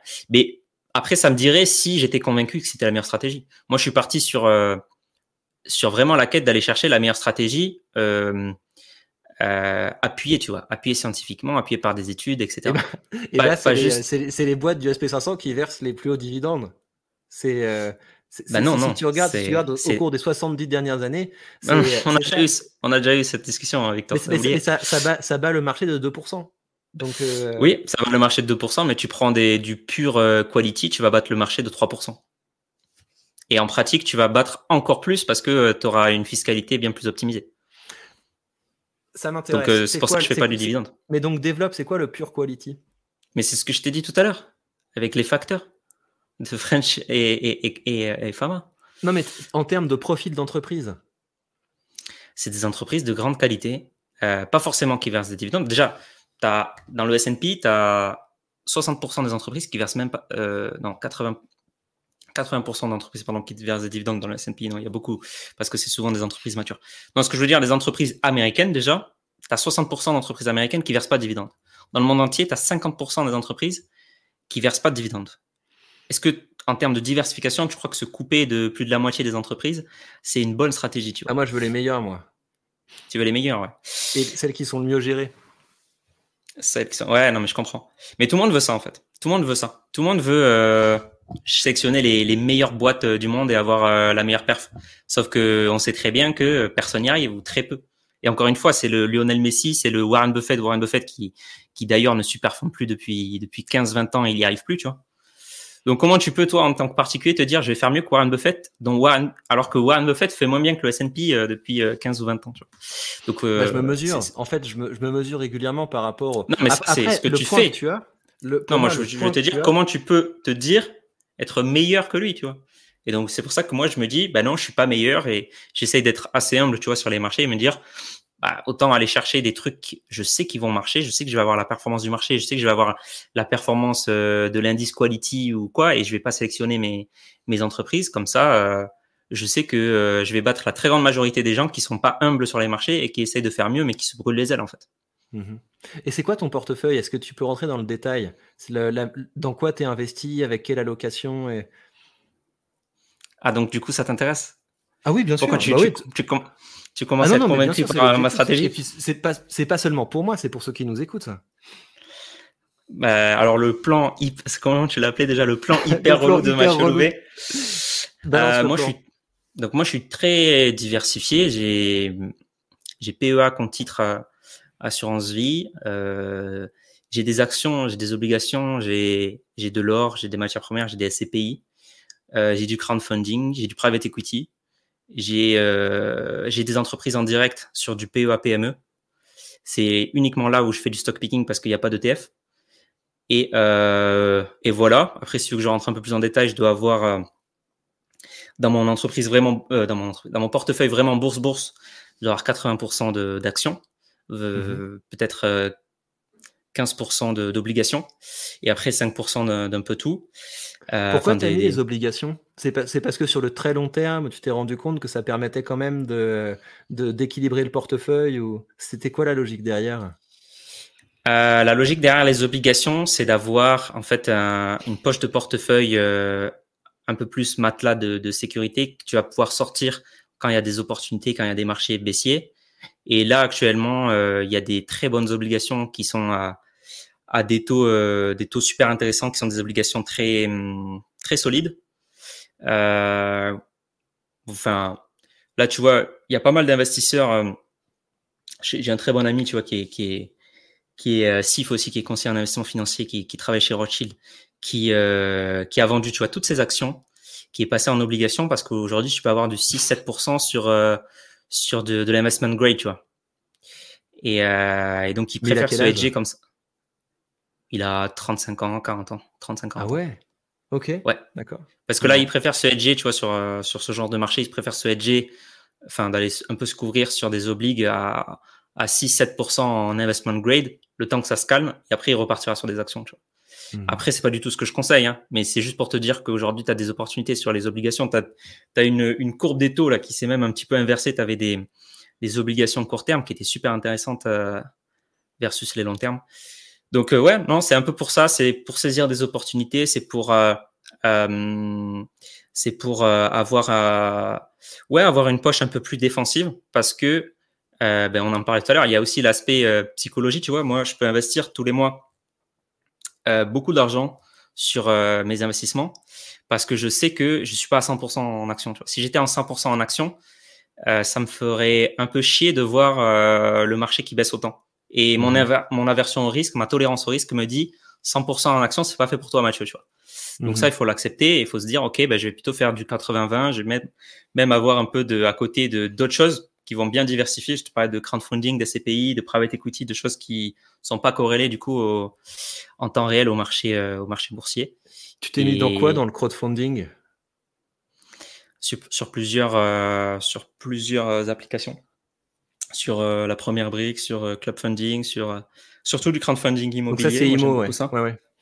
Ouais, surtout parce que le crowdlending, j'ai un peu plus de mal, plus de taux de défaut, moins de performance en général une analyse qui est beaucoup plus fastidieuse. Ah là Mintos. ouais, Mintos, voilà, c'est pas trop mon, ma tasse de thé. Et, voilà. Mais bref, on divague. Parce que moi, je voulais parler des dividendes. je voulais, en vrai, je voulais. Ah non, mais c'est intéressant parce que donc, le, crowdfunding, c'est pour le rendement. Le crowdfunding, c'est pour le rendement, oui. Enfin, c'est pour la performance en soi. Parce que c'est l'unique, euh, l'unique performance, c'est du rendement, c'est des dettes. Mmh il n'y a pas de, il a pas d'appréciation du capital. Non. Oui, c'est pour le rendement, mais c'est pas des dividendes, c'est des coupons d'obligation. Dis-moi, qu'est-ce que tu veux ajouter? Non, je voulais dire, euh, je voulais juste parce qu'en fait, on n'a pas parlé de ma vidéo, tu vois. Ça, là, on a plutôt parlé de ma dernière vidéo sur euh, l'imposition, sur la fiscalité, pourquoi c'est pas optimisé la rente par dividende, mais pourquoi la rente par euh, vente est bien plus optimisée. Ça, c'est ma dernière vidéo. Mais la vidéo que tu as débunkée, c'est la vidéo sur pourquoi les dividendes, ne rendent pas riches Ne rendent pas riches. Alors, j'ai pas dit qu'ils comptaient pas. J'ai pas dit ça. J'ai dit justement qu'ils comptaient dans la performance. Mais tu as bien écouté la vidéo. Qui dit que les dividendes rendent riches? J'ai dit que les dividendes ne rendent pas riches. J'ai pas dit qu'ils comptaient pas. Oui, mais qui dit que ça rend ben, je sais pas, mais je, moi j'ai dit en tout cas qu'ils ne rendent pas riches. Je sais pas qui dit que ça rend riche. Celui qui dit que ça rend riche. Pour moi, c'était le premier point, tu vois c'est que le, le, premier point, c'est que le, les, les gens qui optent pour, pour la stratégie d'investissement dans les dividendes, ils sont jamais en mode euh, j'ai une super stratégie, t'inquiète, tu vas devenir riche du jour au lendemain. C'est une stratégie qui est aussi extrêmement relou, extrêmement longue, et on insiste assez régulièrement sur le fait que ah. l'argent, on le gagne par son travail. Bah ça, je suis d'accord avec toi. Je suis entièrement d'accord avec ce que tu as dit, et j'ai oublié de mentionner, effectivement, il y a des gens qui disent que les dividendes rendent riches aujourd'hui. Il y a des gens aujourd'hui qui annoncent qu'ils ont gagné des revenus grâce aux dividendes. Ça, c'est dire quand même que ça t'a enrichi. Et tu vas sur Instagram, il y a des gens, ils disent, regardez mes revenus passifs que j'ai touchés ce mois-ci, euh, tant en dividende, 200 euros en dividende, nanani, nanana. Ça, pour moi, ça, c'est assez faussé. Pourquoi? Parce que il, il, montre que la, la, la, première phase de la pièce, tu vois. Il y a deux phases dans, dans l'investissement. Tu as le rendement, et as aussi l'appréciation du capital. Et si tu prends pas les deux en compte, tu es en train de, de, fausser, de fausser tu vois, le, calcul. Si le gars, il dit, j'ai gagné 200 euros en dividende, mais derrière, il a perdu 200 euros sur son portefeuille, c'est quand même un menteur de dire qu'il a, qu'il vient de toucher 200 euros de revenus passifs. Est-ce que tu es d'accord avec moi sur ça? Il faut donner la, il faut donner l'ensemble de la, de, de la vision, le, le, retour total euh, et les, et les dividendes qu'on bah Alors, du coup, les gens qui disent que les dividendes rendent riches, il y en a plein. je, je, disais non tout à l'heure, mais il y en a plein en fait. Tu vas sur Instagram, il y en a plein qui disent ça. Tu vas sur Twitter, il y en a plein qui disent ça. Tu vas même sur YouTube, il y en a plein qui disent ben voici les revenus passifs que j'ai touchés en dividendes. Sauf que c'est assez faux. Mais, ça, c'est pas, c'est quelque chose qui est différent. C'est euh, tu augmentes ton pouvoir d'achat, ton pouvoir d'achat potentiel. Et après, je, je, il faut, il faut qu'on discute de ce qu'est la richesse pour toi. Mais pour moi, la notion de flux disponible, c'est quelque chose qui est très important pour définir la, pour définir la richesse. Quelqu'un est riche quand il a, quand il a du revenu qui arrive et qu'il n'a pas besoin d'échanger son travail pour l'obtenir. Ben, je suis d'accord avec ça, mais, mais comme la bourse est hyper liquide, euh, c'est hyper disponible. Donc c'est quelque chose de très disponible aussi. Donc si tu as perdu 200 euros euh, sur ton compte d'investissement, mais tu as gagné 200 euros en dividende, c'est faussé de dire que c'était revenu passif. Parce que si tu parles en termes de disponibilité, tu peux très bien d'un coup vendre tout ton portefeuille action et tu vois bien que tu n'as pas gagné 200 euros. Mais là, donc, ça veut dire que tu, euh, ça, si tu, si, c'est le concept de revenu passif alors qui te, qui te plaît pas. Parce que le, le point... non, c'est pas le concept de revenu passif, c'est le concept de dire dividende, c'est le revenu passif. Non, c'est pas ça. C'est dividende plus appréciation du capital ou dépréciation. Et là, si tu prends tout en compte, tu as le droit de me parler de revenu passif c'est que tu n'as pas quelque chose de, du revenu. Hein. Pour, moi, ce qui est important dans le revenu, c'est de l'argent qui arrive sur le compte. Et, mmh. euh, et ça, je ne vois pas d'autre chose, à part peut-être avoir un immeuble qu'on loue, etc. Et encore, ça, c'est beaucoup plus actif. Euh, je vois pas quelque chose de tellement plus passif qu'un portefeuille à dividendes. C'est du revenu qui est vraiment passif. Donc, toi, il pour est toi, un revenu passif, pour toi, un revenu passif, c'est si je reçois 1000 euros Ouais, si je reçois 1000 euros de, si je reçois 1000 euros euh, de, de dividendes, ça veut dire que j'ai un revenu passif. Donc j'ai gagné de l'argent, j'ai gagné 1000 euros. C'est ça que tu es en train de me dire? Absolument. Et l'argent, soit le réinvestir, soit, le, soit le dépenser. Imagine la situation, je te donne 100 000 euros, Victor. Et tous les ans, tu me donnes 1000. Tu me, les, tu me redonnes 1000 comme ça. C'est pas un revenu passif. Mais c'est là qu'on en revient, c'est là qu'on en revient au fait que les boîtes qui versent des dividendes, en général, surperforment le marché. C'est ça le point. C'est que tu as, le meilleur des deux mondes tu as à la fois ton capital qui, a priori, va moins se cracher et plus s'apprécier, et en plus, tu as le revenu qui arrive. C'est ça qui est cool. mais, mais, par contre, euh, tu es d'accord que elle surperforme, mais dividende réinvesti. Hein. C'est pas euh, en touchant ton dividende. C'est pas euh, ton portefeuille, il grandit à la vitesse que tu vois. Ah, mais ça, c'est sûr et certain. Ça, c'est sûr et certain. Non, parce que c'est moi, moi je, je vois ce que j'ai. Il n'y a pas de débat Pour le moment, j'ai un portefeuille qui fait du 10% par an sans compter les dividendes c'est l'appréciation du capital. Mais peut-être, mais ça c'est une anecdote. ça c'est une anecdote, ça c'est ton cas. Mais oui, mais pour moi c'est ça qui est important. Ce qui est, ce qui est bah, important, c'est que quand tu, quand on compare ce qu'on fait, quand on met en œuvre une stratégie, tu vois, si tu regardes ton portefeuille, il est compliqué en vrai. Il est compliqué en vrai. Il y a plein de couches, il y a plein de sous-couches, etc. Donc ça veut dire qu'il y a plein de décisions. Et donc à la fin, ce qui est important, c'est toi, la manière dont tu investis. Est-ce que c'est quelque chose qui effectivement fonctionne mieux que le marché? C'est pour ça que c'est tellement important. Je suis d'accord avec toi. Mais je suis d'accord avec toi. Par contre, là, je suis catégorique sur ça et c'est sûr et certain. Quand tu vois les actions à, dividendes qui surperforment le marché, c'est dividendes réinvestis. C'est sûr et certain ça. Ça, c'est sûr et certain. Donc, il ne faut pas penser que tu vas toucher des, des, dividendes, tu vas pas les réinvestir et en plus, ton portefeuille va faire mieux que le S&P sans les réinvestir les dividendes. Ça, c'est ça, c'est sûr que c'est faux. Hein. C'est dividendes réinvestis la surperformance. Mais par rapport à, par rapport, euh, par rapport à un, SP500 aussi, dividende réinvesti. Oui, par rapport à un SP500, dividende réinvesti. Mmh. Parce que si tu prends euh, dividende non réinvesti, c'est fort à parier que, que l'indice à dividende sous-performe, vu qu'il verse beaucoup plus de dividendes et que du coup sa valeur baisse d'autant à chaque fois. Ok, mais, le, mais donc le, le point, c'est que là où tu en étais venu dans ta, dans ta vidéo, tu avais pris le cas de Income en, en, disant euh, regardez sur un an, euh, on, voit que, on voit que le cours d'action euh, bouge comme ça au, au, quand ça, non, ça quand détache le dividende. Ça, c'est parce que as, quand tu as débunké ma vidéo, tu as coupé. Mais avant, en fait, je parlais de Realty Income sur une année pour montrer qu'il y avait eu des dividendes 12 euh, fois sur un an parce qu'ils versent tous les mois et que c'est pas parce qu'on touche des dividendes sur Realty Income qu'on a euh, un portefeuille qui est moins volatile ou qui est plus sûr juste parce que tu touches des dividendes. Et je montrais du coup sur la même période d'études, sur un an, le graphique euh, ajusté, court ajusté, c'est-à-dire dividendes réinvestis, donc la performance réelle de l'investisseur sur un an. Et c'était juste pour montrer qu'il y avait autant de volatilité. Il n'y avait pas, euh, il y a des fois dans dans l'inconscient collectif, il y a, une, idée, une, idée, il y a, une idée qui dit que parce que tu touches des dividendes, tu as un portefeuille qui est plus sûr ou moins volatile. Ça, c'est bah, pas forcément vrai. Le, groupe des actions à dividendes a un bêta qui est moins élevé que le, que le SP500 la, volatilité est quand même moindre. Après, tu le regardes sur un an, effectivement, tu peux réfuter un truc sur un an. Mais pour moi, ce qui est intéressant sur Realty Income, c'est que c'est complètement dingue la performance de cette boîte sur le long terme. Ouais. C'est très impressionnant. Et donc, ça veut dire que le, en appréciation du capital aussi. Donc, donc ça, ça, veut dire que le, détachement du dividende n'a pas grévé le cours de bourse. Et si elle l'a fait, par rapport à quoi? Bah, Qu'est-ce que tu veux prendre pour battre ça ça, c'est, c'est, tu peux pas euh, faire cette généralité-là. Tu vois, encore une fois, Realty Income, c'est une anecdote parmi tant.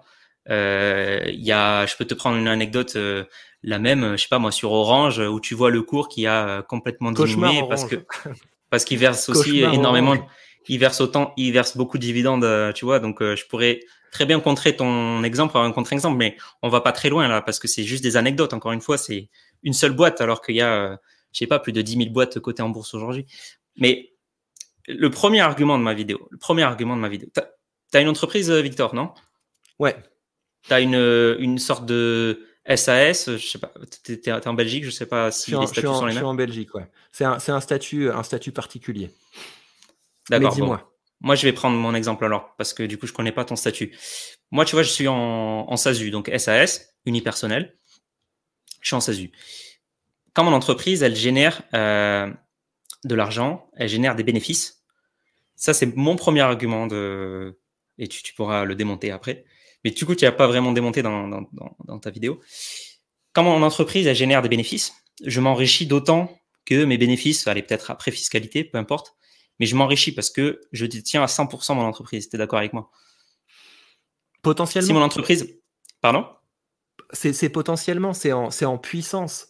C'est pas, euh, tu t'es, euh, tu vois, c'est si comme quand on dit. Si par exemple, mon entreprise elle génère du monde parce qu'il possède des actions Tesla, mais il euh, faudrait. Non, mais mon entreprise n'est pas cotée. Mon entreprise n'est pas cotée. Donc imagine, mon entreprise elle génère 100 000 euros de bénéfices net après après IS, après, impôt sur le revenu, sur le la société pardon. Elle génère 100 000 euros de, de bénéfices. Ça veut dire que moi, à ce moment-là, au cours de l'année, ben, je viens finalement de, de m'enrichir comme je, je j'ai 100% de mon entreprise. Tu es d'accord avec moi? Et ces 100 000 euros, je peux les, me les verser sur mon compte après. Mhm. Tu es d'accord? Ouais. Donc, donc c'est en fait, on est d'accord que c'est l'activité de, de la boîte qui crée de la valeur et c'est ça qui crée de la richesse. Parce que moi, au final, je me suis enrichi parce que ma boîte, elle a créé de la valeur, elle a généré des bénéfices, etc. Et comme j'en détiens 100%, ben, je viens de m'enrichir grâce à ça. Ok? Absolument. Quand je vais me verser de dividendes, et c'est ce que je vais faire probablement avec ma, ma boîte, je vais me verser des dividendes. Imaginons, euh, il y a 100 000 euros, imaginons, je, les, je me les verse. Je vais pas m'enrichir pour autant de 100 000 euros, puisque ces 100 000 euros, je les ai déjà, puisque c'est ma boîte. Ces 100 000 euros, ils vont simplement être enlevés à ma boîte et être mis sur mon compte perso. Tu es OK avec ça, sur le dividende? Absolument. Mais, c'est, mais déjà, je vois déjà où tu veux en venir. Voilà, donc c'est simplement le dividende, et c'est le Vernimen qui, qui écrivait ça, le dividende, c'est comme un distributeur de billets, c'est-à-dire que tu vas à ta banque, tu as 1000 euros sur ton compte, tu retires 1000 euros, tu t'es pas enrichi de 1000 euros en retirant de l'argent. Tu avais juste, juste 1000 euros sur ta banque et maintenant tu as 1000 euros dans ton portefeuille, euh, mais tu t'es pas enrichi pour autant c'est ta boîte et c'est ton travail de la faire, de la faire tourner pour qu'elle euh, pour, pour qu'elle produise de la thune. Alors que quand tu es, euh, quand, tu es investi dans d'autres entreprises, ton objectif, c'est que cette entreprise t'enrichisse en te versant de l'argent. Tu vas trop vite. Tu vas trop vite, regarde, prenons les choses dans l'ordre. Donc, juste sur ça, est-ce qu'on est, d'accord que le dividende n'a pas, ne m'a pas enrichi moi en tant qu'actionnaire de ma boîte? Bah, ça dépend de, ce que, par rapport à quoi? Si, bah, par rapport à avant si tu verses ton argent sur ton compte tu verses ton mmh. argent sur ton compte et tu peux en disposer versus je le laisse dans la boîte et je fais une connerie en le réinvestissant. Ouais. Mmh. Bah là, tu t'es, c'est ça l'arbitrage pour moi. D'accord, mais là, je te parle à l'instant T, avant le dividende. J'ai 100 000 euros sur ma boîte dans ma richesse euh, au global. Du coup, j'ai 100 000 euros et après versement du dividende, j'ai 0 euros sur ma boîte et 100 000 euros en perso. moralité, le dividende ne m'a pas enrichi. C'est juste un transfert comptable, enfin un transfert de ma boîte vers mon compte perso. Mais en soi, comme je détiens déjà la boîte, le dividende ne m'a pas enrichi. C'est vraiment l'activité de mon entreprise tout au long de l'année parce qu'elle a généré des bénéfices. C'est de la, c'est pas la théorie, ça c'est la pratique, c'est ma boîte. Mais si c'est de la théorie, parce que la question c'est sur le, sur le long terme, est-ce que la stratégie qui consiste à te verser de, de l'argent te rendra plus riche que la stratégie qui consiste à le, à le réinvestir? C'est ça qui se joue. Et après, tu peux. Là, là tu es en train de zoomer, mais quand on dézoome, encore une fois, les entreprises qui versent des dividendes performent mieux que celles qui ne Mais d'accord. Mais alors ça, mais ça, je suis, je suis d'accord avec toi et on l'a déjà évoqué dans la vidéo, enfin dans, dans, notre discussion. je suis d'accord avec toi. Mais du coup, c'est pas le dividende en soi qui t'enrichit, c'est le fait que euh, les entreprises qui versent des dividendes ont généralement une rentabilité aux actionnaires supérieure. Mais c'est pas le dividende qui t'enrichit. Parce que le dividende, et ça, encore une fois, c'est pas de la théorie, c'est ce que je viens de dire, c'est c'est vraiment c'est pratico-pratique là. C'est ma boîte, euh, c'est vraiment euh, ce eh que je vais vivre. Ça, dépend de ta conception de la richesse. Et, euh, et tu peux avoir une conception de la richesse selon laquelle être riche, c'est avoir des moyens à disposition. Et le dividende, ça te rend plus libre par rapport à avoir de l'argent qui est immobilisé quelque part. Ok, bah ça c'est un argument qui est recevable pour moi. Par contre, si pour, pour ma part, la, définition de, de richesse, c'est analyser ton patrimoine au global et te dire combien j'ai, combien je pourrais avoir euh, si demain je vendais tout, combien j'ai. Moi, pour moi, c'est ça la richesse, c'est combien j'ai si demain je vends tout. Et du coup, avant dividende ou après dividende, j'ai autant. Mais Maintenant, si vendre effectivement, tout, vendre, vendre tout, c'est pas l'option. Parce que ton objectif, c'est euh, d'avoir quelque chose qui travaille pour toi le jour où tu arrives euh, à la retraite et qui fait que tu ne t'appauvrisses pas en, en, vendant des parts au fur et à mesure. C'est ça le point. Donc, le, donc dire euh, l'entreprise détache un dividende, euh, donc euh, qu'il soit sur le compte, etc., c'est pas le point. La question, c'est la valeur d'usage. La, richesse, c'est dans l'usage que tu en fais. Ok, bah du coup, dans ta définition de la richesse, c'est un dividende va t'enrichir parce que tu as plus d'usage en soi de l'argent. Il n'est pas bloqué sur le compte de l'entreprise. Tu es d'accord avec moi? Ouais, on va mais, dire oui. Mais, mais, pas, mais tu vois, c'est pas le point. Le, point, c'est que tu es, en train de, es en train de dire euh, le dividende ne t'enrichit pas.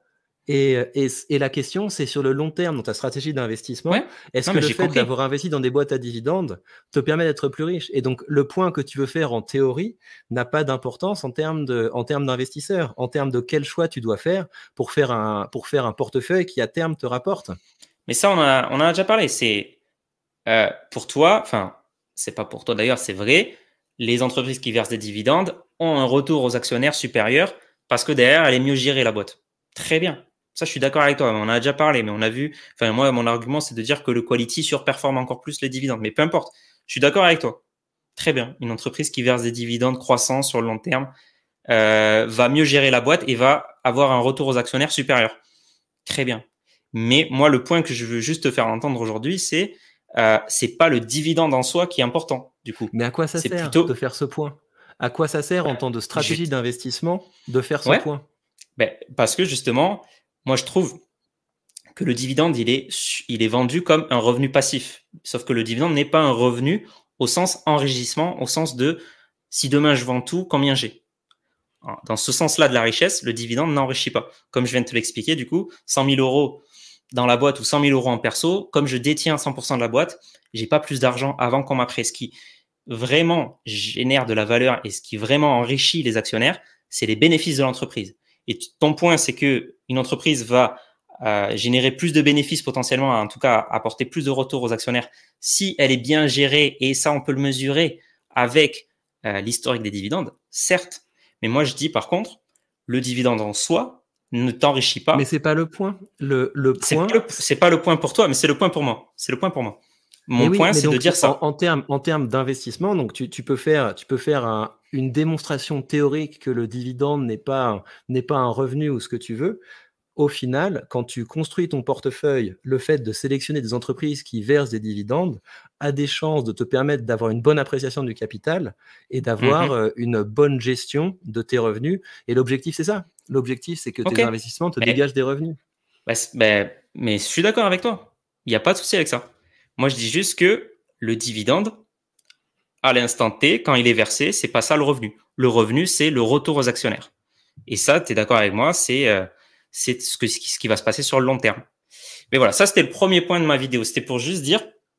Mais, mais, moi, ce que je t'ai dit, et c'est pour ça que c'était important de le dire, c'est que c'est un point que tu avais déjà fait contre Sébastien, mais ça ne, en fait, c'est pas un point qui permet de réfuter la stratégie d'investissement dans les dividendes. C'est juste un, c'est juste un point, un point qui est intéressant au plan, au plan théorique, mais en termes de choix, parce que c'est ça qui compte. La question, c'est où est-ce que tu. J'ai jamais conclu que du coup, la stratégie à dividende, c'est de la merde. J'ai jamais conclu ça. Hein. J'ai jamais conclu ça. J'ai dit, par contre, quel est le j'ai conclu de la, à, part, à part parce que c'est intéressant. Bah, c'est le titre de ma vidéo. Les dividendes ne vous rendront jamais riches. Parce que c'est pas les dividendes qui te rendent riche, c'est le retour aux actionnaires. Parce que le dividende sur le, à l'instant, c'est le titre de ma vidéo en fait. C'est juste ça, moi. C'était juste mon point. J'ai pas cherché euh, plus de de, de noises. Hein. Euh, j'ai pas dit que la stratégie à dividende c'était de la merde. J'ai ça, je ferai une autre vidéo pour ça. non, non, je, je rigole.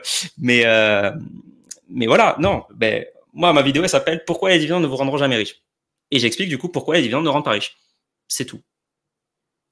Mais donc, mais donc, quel est l'intérêt de faire cette vidéo? Parce que la finalité pour toi, c'est quand même. Parce que, l'intérêt, c'est qu'il y a beaucoup de gens qui, qui comprennent que, pas. Que les gens fassent un arbitrage entre est-ce que je vais plutôt aller vers une stratégie à dividende ou aller plutôt vers une stratégie euh, à ETF capitalisant. Et euh, le point qu'on a quand même euh, établi, et tu me l'as accordé, c'est que quand tu sélectionnes les entreprises qui versent de hauts dividendes par rapport aux entreprises du SP500, tu vas avoir quand même de bonnes performances.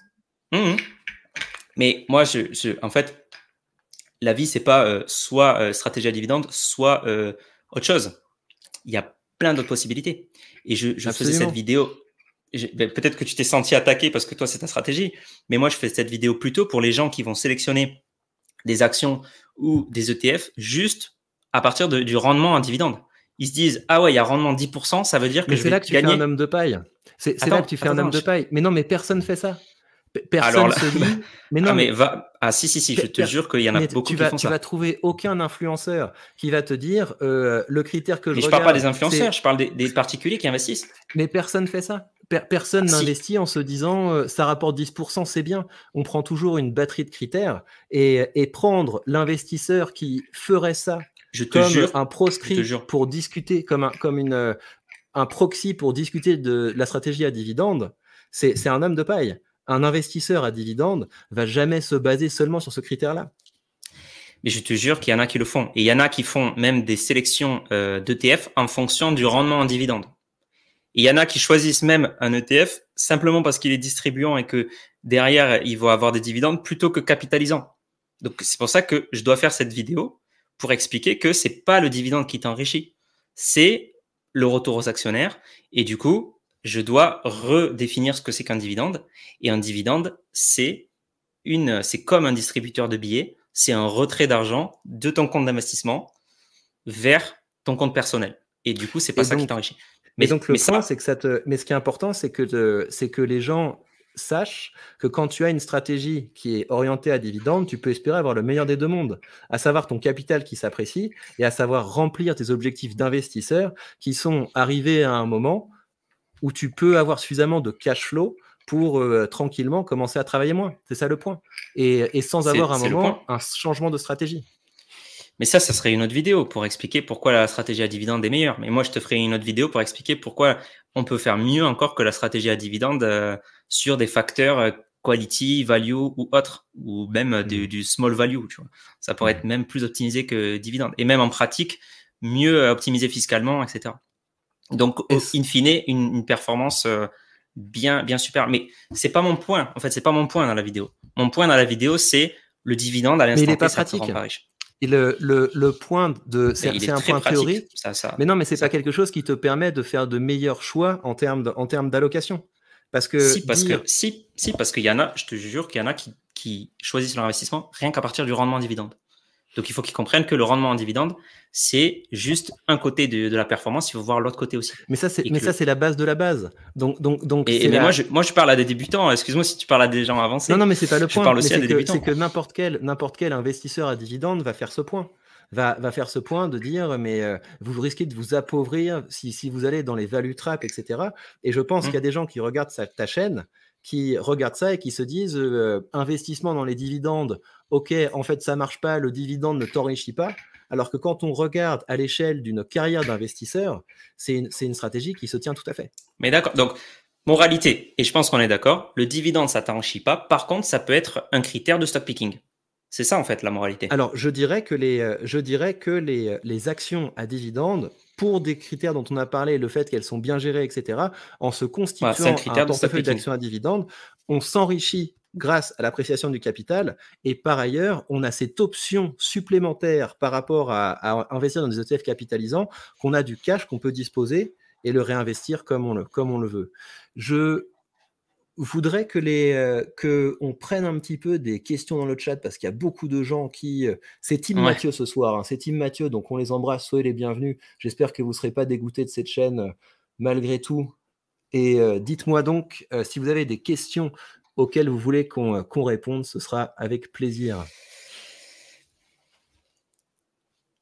ah ben il y en a pas mal des questions là il y a pas mal de réactions Il y a toute la team Mathieu. Il y a toute la team Mathieu qui est venue te soutenir. Habituellement, je fais des lives où on est 50 et là, on est 130. Donc, je pense que si, si tu commences à faire des lives sur ta, sur ta chaîne, ça, ça marchera très bien. Ok. En tout cas, moi, j'ai pas communiqué. Hein. J'ai pas ramené des supporters euh, ou quoi. C'est pas des questions, c'est plutôt des. Je tiens à féliciter Mathieu pour ce chaos. Mais je, je ne m'avoue pas vaincu, mais tant mieux si, euh, si vous voyez ça comme ça. Alors, Team Victor à la base, mais pour ce débat, euh, Mathieu, que penses-tu du small cap value? Non, c'est Team Victor à la base, mais Team Mathieu pour ce débat. Et ensuite, que pensez-vous du small cap value? Euh, Small cap value, ben, enfin, tu, veux, tu veux commencer Vas-y, Victor. Small cap, euh, small cap, moi je fais pas ça parce que les, euh, je, j'essaie plutôt d'investir dans des boîtes qui ont déjà, qui ont déjà eu un certain, qui ont passé déjà cette étape et qui, qui sont déjà plus matures, plus stables et plus grosses. Et je sais qu'on peut avoir des bonnes performances en chopant des, en chopant des small cap, mais euh, c'est des paris que je fais pas. Euh, value, les boîtes, les bad voil- value, c'est pareil, j'en ai, j'en ai assez peu dans mon portefeuille. Ce que je vise vraiment, c'est les boîtes, euh, c'est les boîtes qui sont des, qui sont à la fois capables d'augmenter régulièrement leurs dividendes. Et donc, en général, ça veut dire qu'elles sont, qu'elles sont assez bien gérées. Donc, on a à la fois croissance et dividendes qui s'accroît. Ouais, je pense de toute façon, dans les small cap, tu vas pas trouver beaucoup, beaucoup de, de dividendes. Il y en a beaucoup moins. Et euh, non, moi, je suis, je suis très team euh, euh, small cap value. Pourquoi? Parce que bah, c'est deux facteurs justement de, de, de smart beta qui, qui marchent très bien, le small et le, et le value. Donc ça, c'est c'est French et, et, et Fama.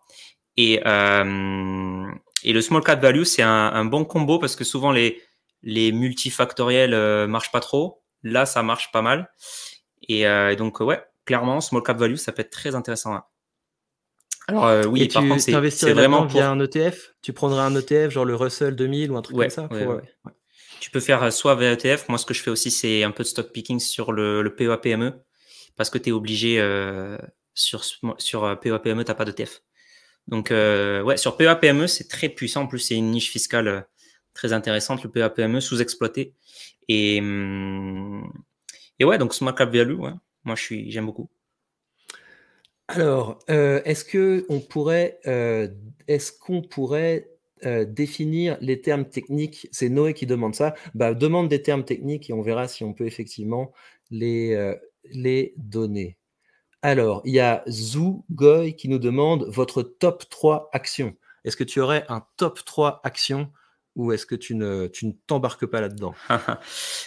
non, pas du tout. J'ai pas de top 3 actions. Du coup, moi, je fais pas de, je fais pas de stock, bah, à part sur PEA-PME, du coup, mais c'est pas des actions connues. Euh, je fais pas, je fais pas de stock picking, moi. Effectivement, il y a le, risque des, euh, top 3 actions. Moi, je pense que c'est utile quand on commence dans sa carrière d'investisseur de, de regarder un petit peu ce qu'il y a dans les portefeuilles d'autres investisseurs. Le problème, c'est que si on donne comme ça un, un top 3, euh, si je vous dis par exemple les trois actions que j'aime le plus aujourd'hui dans mon portefeuille, bah, ça se trouve, ça, ça, peut être amené à, ça peut être amené à changer. Et donc, il faut faire un petit peu attention à ça. En gros, les positions que je renforce le plus régulièrement, euh, ça va être Microsoft, Apple et Starbucks. Ça ne veut pas dire que c'est les actions que je recommande ou quoi, mais c'est les, c'est les actions que, quand je les achète, je me sens le plus à l'aise en ce moment. Alors, Est-ce que c'est possible de voir des chiffres de, surperformance, euh, les chiffres de surperformance des dividendes sur 70 ans? Ouais, je pourrais, euh, je pourrais mettre le lien euh, là-dessus. Je mettrai sous la vidéo, effectivement, le lien vers, le lien vers ça. Juste une précision par rapport à ça, du coup, effectivement, sur les 70 dernières années, moi j'ai déjà vu cette, étude aussi. Hein. Du coup, il y a des ETF qui ont été faits parce que les études, c'est très théorique. Les ETF, c'est très pratique parce que tu peux pas tricher avec un ETF. Tu as forcément la vraie performance de l'indice derrière, modulo les frais. Et en tout cas, depuis que, enfin, le plus vieux ETF qui existe sur les dividendes d'aristocrates, même le plus vieux ETF euh, qui existe sur euh, du high yield ou quoi, euh, il sous-performe largement les, marchés. En tout cas, voilà, c'est l'aspect pratique, en pratique. Et il y a des données sur à peu près 20 ans. Pour l'instant, ça n'a pas, pas hyper bien marché. Et moi, je trouve que les, il y a les, les ETF, euh, les ETF distribuant donc euh, à, à, dividendes, moi j'en ai dans mon portefeuille. Par contre, le, les retours les plus importants que j'ai eu sur mon portefeuille, c'était dans des, c'est dans des entreprises individuelles. C'est vraiment quand on regarde cette étude, l'idée c'est si vous sélectionniez les le 20% des entreprises du SP500 qui sont, elles sont classées par poids et elles sont placées par rendement. Et là, on a un ensemble d'entreprises qui bat le reste du marché. Mais si vous achetez un ETF, ça ne va pas forcément reproduire ça.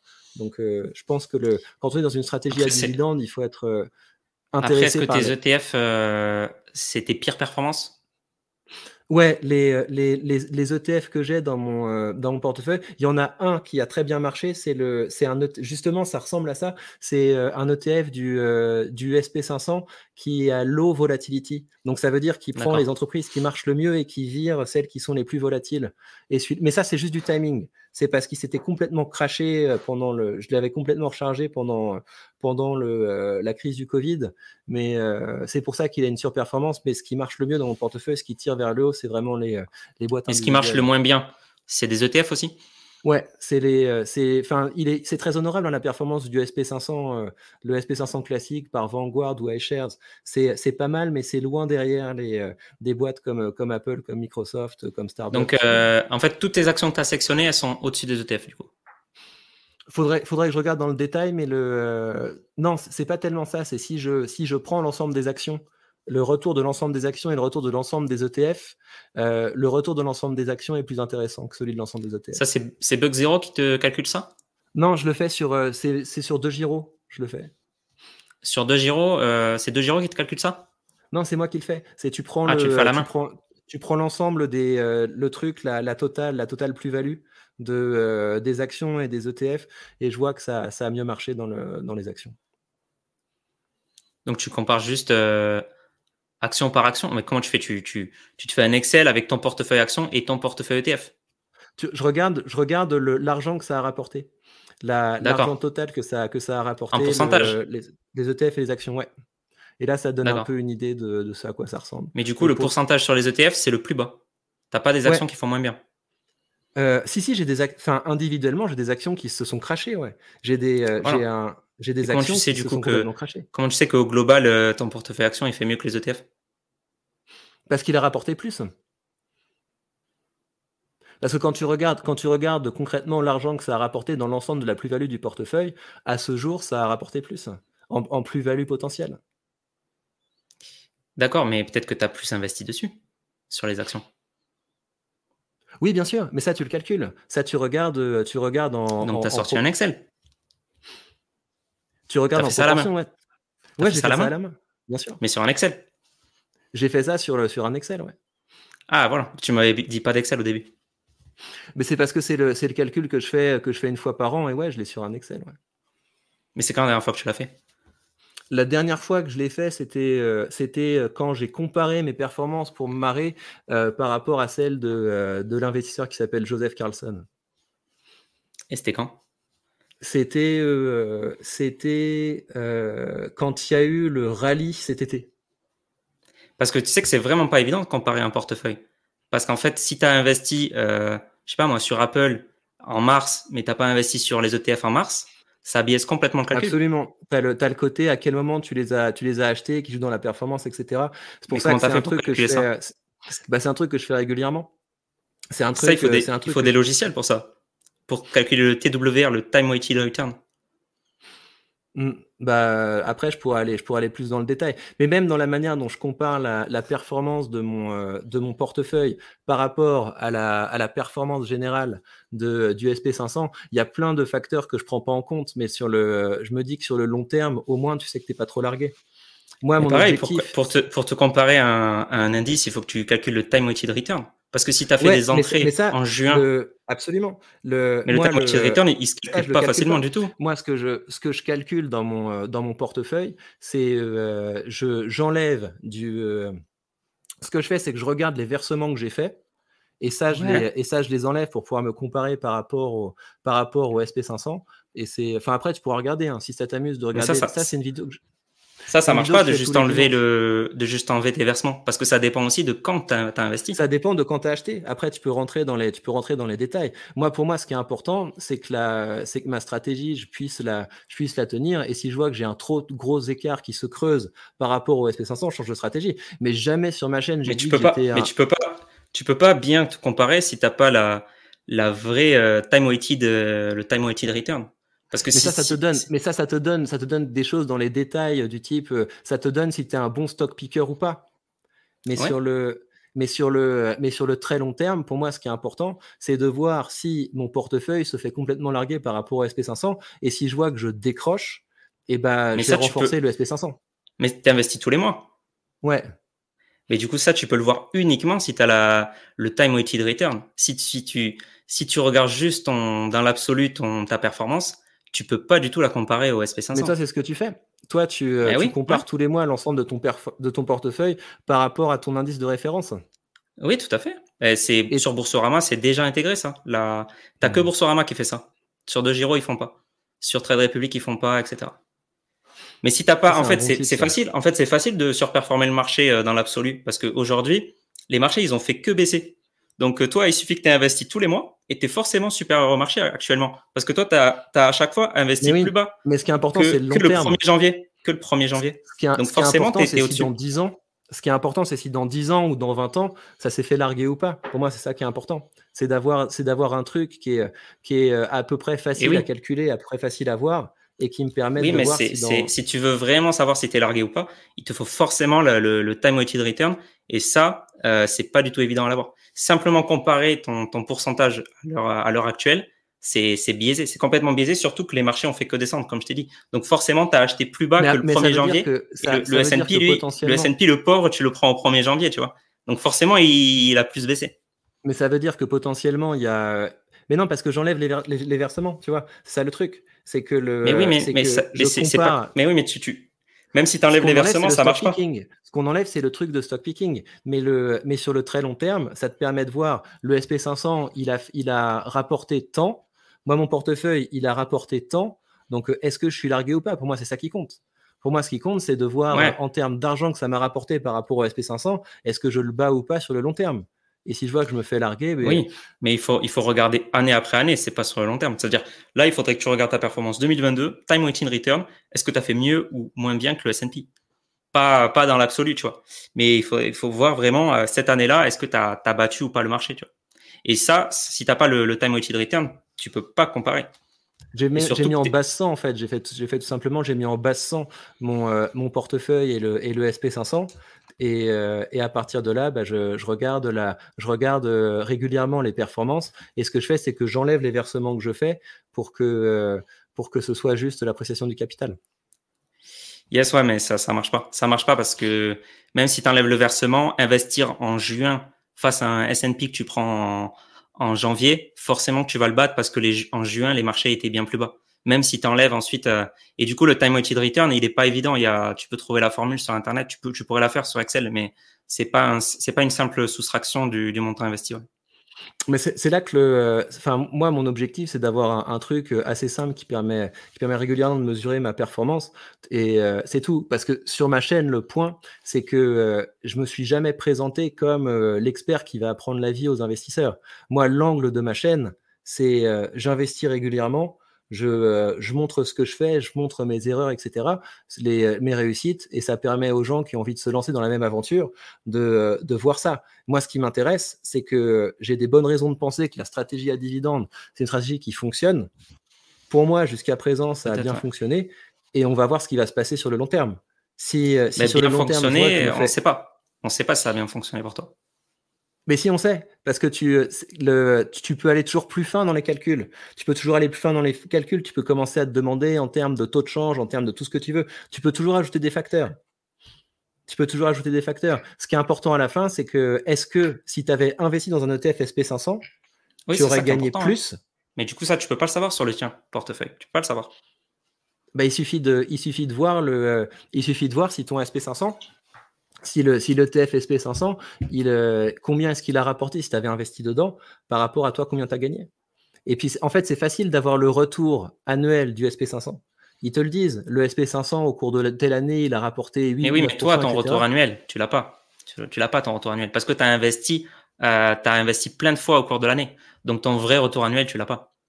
Ouais, tu connais, le, tu connais en gros euh, le, combien tu as gagné, effectivement. Tu peux pas. Et oui, voilà, c'est pas ton vrai retour annuel. Ton vrai retour annuel, c'est si tu avais investi 100 euros au 1er janvier et que tu n'avais rien touché. Si tu as investi après derrière, il y a des effets de, de, de il y a de la dilatation. qui, sont, qui sont liés à quand est-ce que tu as investi, qui, euh, voilà. Mais et ça, pour l'enlever, c'est pas évident. En tout cas, moi, à la main, je le fais pas. Boursorama le fait très bien euh, pour toi, mais à la main, c'est, fastidieux. Très fastidieux. Mm. Surtout si tu investis dans du stock picking avec plusieurs actions, etc. Alors là, si tu avais encore qu'un seul ETF, ça irait. Mm. Bah, L'important, euh, c'est c'est pour ça que le, un, des facteurs que je regarde principalement, c'est c'est appréciation du capital et c'est et ses retours sur investissement. Après, c'est un métier. Après, tu peux aller toujours plus loin. Non, mais oui, c'est sûr. par contre, enfin, fais attention parce que peut-être que tu as sous-performé du coup. Peut-être qu'il faut pas être euh, aussi confiant que, que ça, tu vois. Peut-être que tu as sous-performé et en plus, il faut que tu prennes le vrai euh, retour sur investissement euh, c'est-à-dire en prenant la fiscalité que tu vas payer aussi sur tes dividendes. Enfin, je sais pas comment ça marche en Belgique après.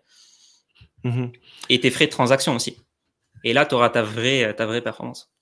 Ouais, tu peux, euh, tu peux aller effectivement dans, le, dans, dans tous ces détails. Est-ce qu'il y a d'autres, euh, est-ce qu'il y a d'autres questions? Donc, tu m'as donné plein de pistes.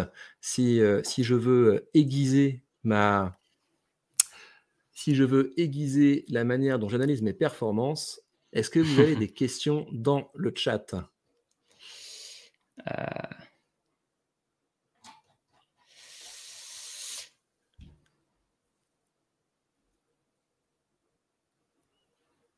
Alors, moi, je trouve les mecs que dans le, dans le chat, vous, euh, vous partez du principe que vous partez du principe que j'ai que j'ai perdu ce débat.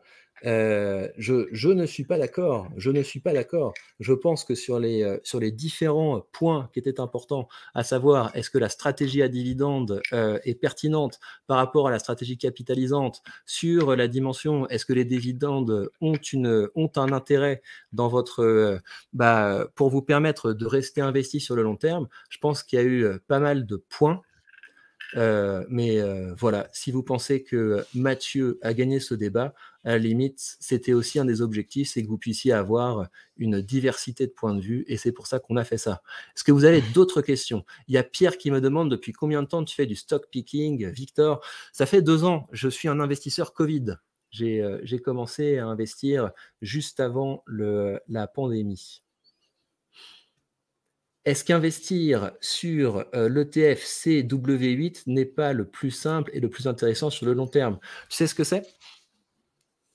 Ouais, c'est le c'est l'ETF euh, Amundi MSCI World euh, éligible sur PEA. Ah, c'est celui qui est le c'est un truc genre de c'est un synthétique, c'est ça? Qui, qui reproduit le Ouais, exactement, ouais. Oui, oui, c'est une très bonne stratégie.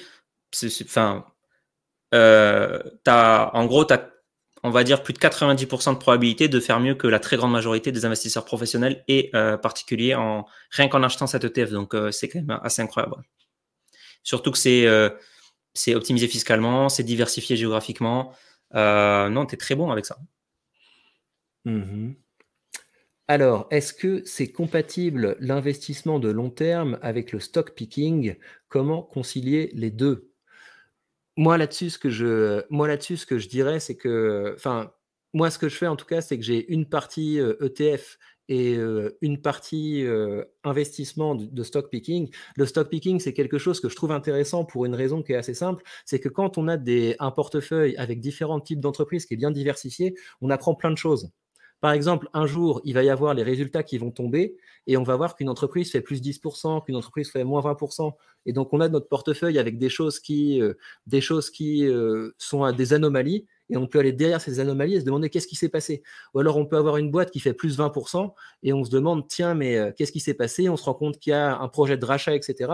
Donc la partie stock picking, vous avez à la fois la perspective d'avoir une bonne performance si vous avez choisi des bonnes boîtes et en plus c'est comme ça que vous allez euh, apprendre beaucoup de choses. Moi j'ai euh, quelque chose comme, j'essaie de maintenir 50-50 entre stock picking et ETF. E Pourquoi? Parce que normalement, les ETF devraient me, me permettre de, de, compenser les bêtises que je fais dans le stock picking. Qu'est-ce que tu dirais là-dessus, toi? Ouais, bah moi, je ne suis pas du tout euh, team euh, stock picking sur les, les, marchés efficients, en fait. C'est-à-dire, euh, par exemple, sur le S&P 500, aujourd'hui, c'est très, très, très, très dur de, de battre le S&P 500. Pourquoi? Parce que c'est un, un marché très efficient dans le sens pas du tout efficient en mode il distribue bien, euh, il est, c'est bien pricé, etc. C'est efficient dans le sens où aujourd'hui c'est très dur d'arriver et de se dire euh, moi je vais faire mieux que les autres et, euh, et je vais sélectionner les bonnes actions et je vais faire un fuck à tout le monde et je vais avoir des meilleures performances que les autres. Parce qu'il faut pas oublier que le, marché c'est euh, c'est quoi? C'est c'est des gens qui vendent et des gens qui achètent et à chaque transaction et c'est ça qui fait le pricing power, ça qui qu'est-ce que je dis le pricing power le pricing discovery c'est ça qui fait que euh, on a les prix qui sont formés en bourse tu vois. Et si tu as un acheteur et un, un, vendeur en face les deux ils se disent bah, moi j'ai fait une bonne affaire tu vois j'ai acheté l'action au bon moment c'est, je sais que et le vendeur, il se dit la même chose. Et la très grande majorité des investisseurs aujourd'hui, c'est quand même des investisseurs euh, institutionnels, des pros, des gens qui ont fait leurs recherches et qui qui font ça très sérieusement.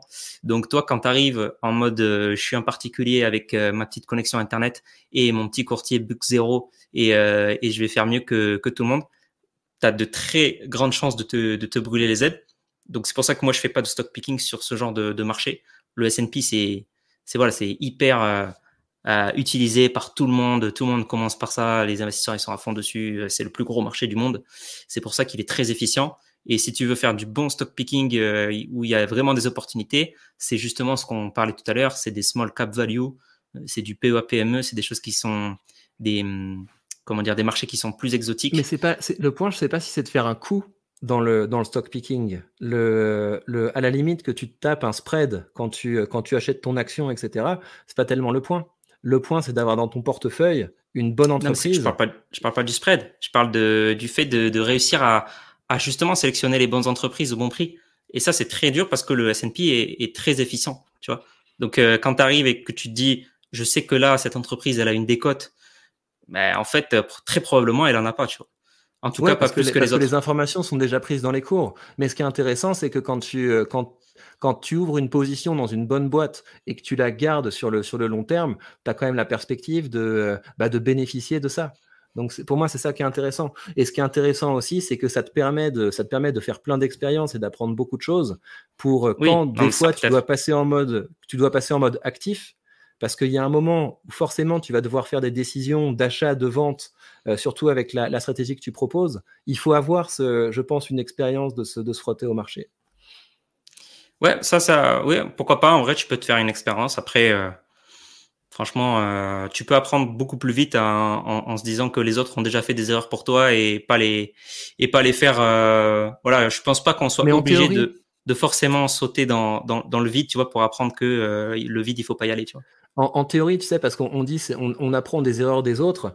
Je crois pas. Je crois que le, je, crois que les meilleures leçons pour qu'elles soient vraiment incarnées et, et possibles à mettre en œuvre, il faut se, il faut se les prendre. Quand, quand on n'a jamais eu la sensation de choisir un truc et de faire une énorme erreur, c'est, euh, voilà, comment est-ce qu'on, comment est-ce qu'on assume ça? Parce que souvent, ce qui va se passer, c'est que plus on va se rapprocher de l'âge de la retraite, plus on sera dans une position de fragilité.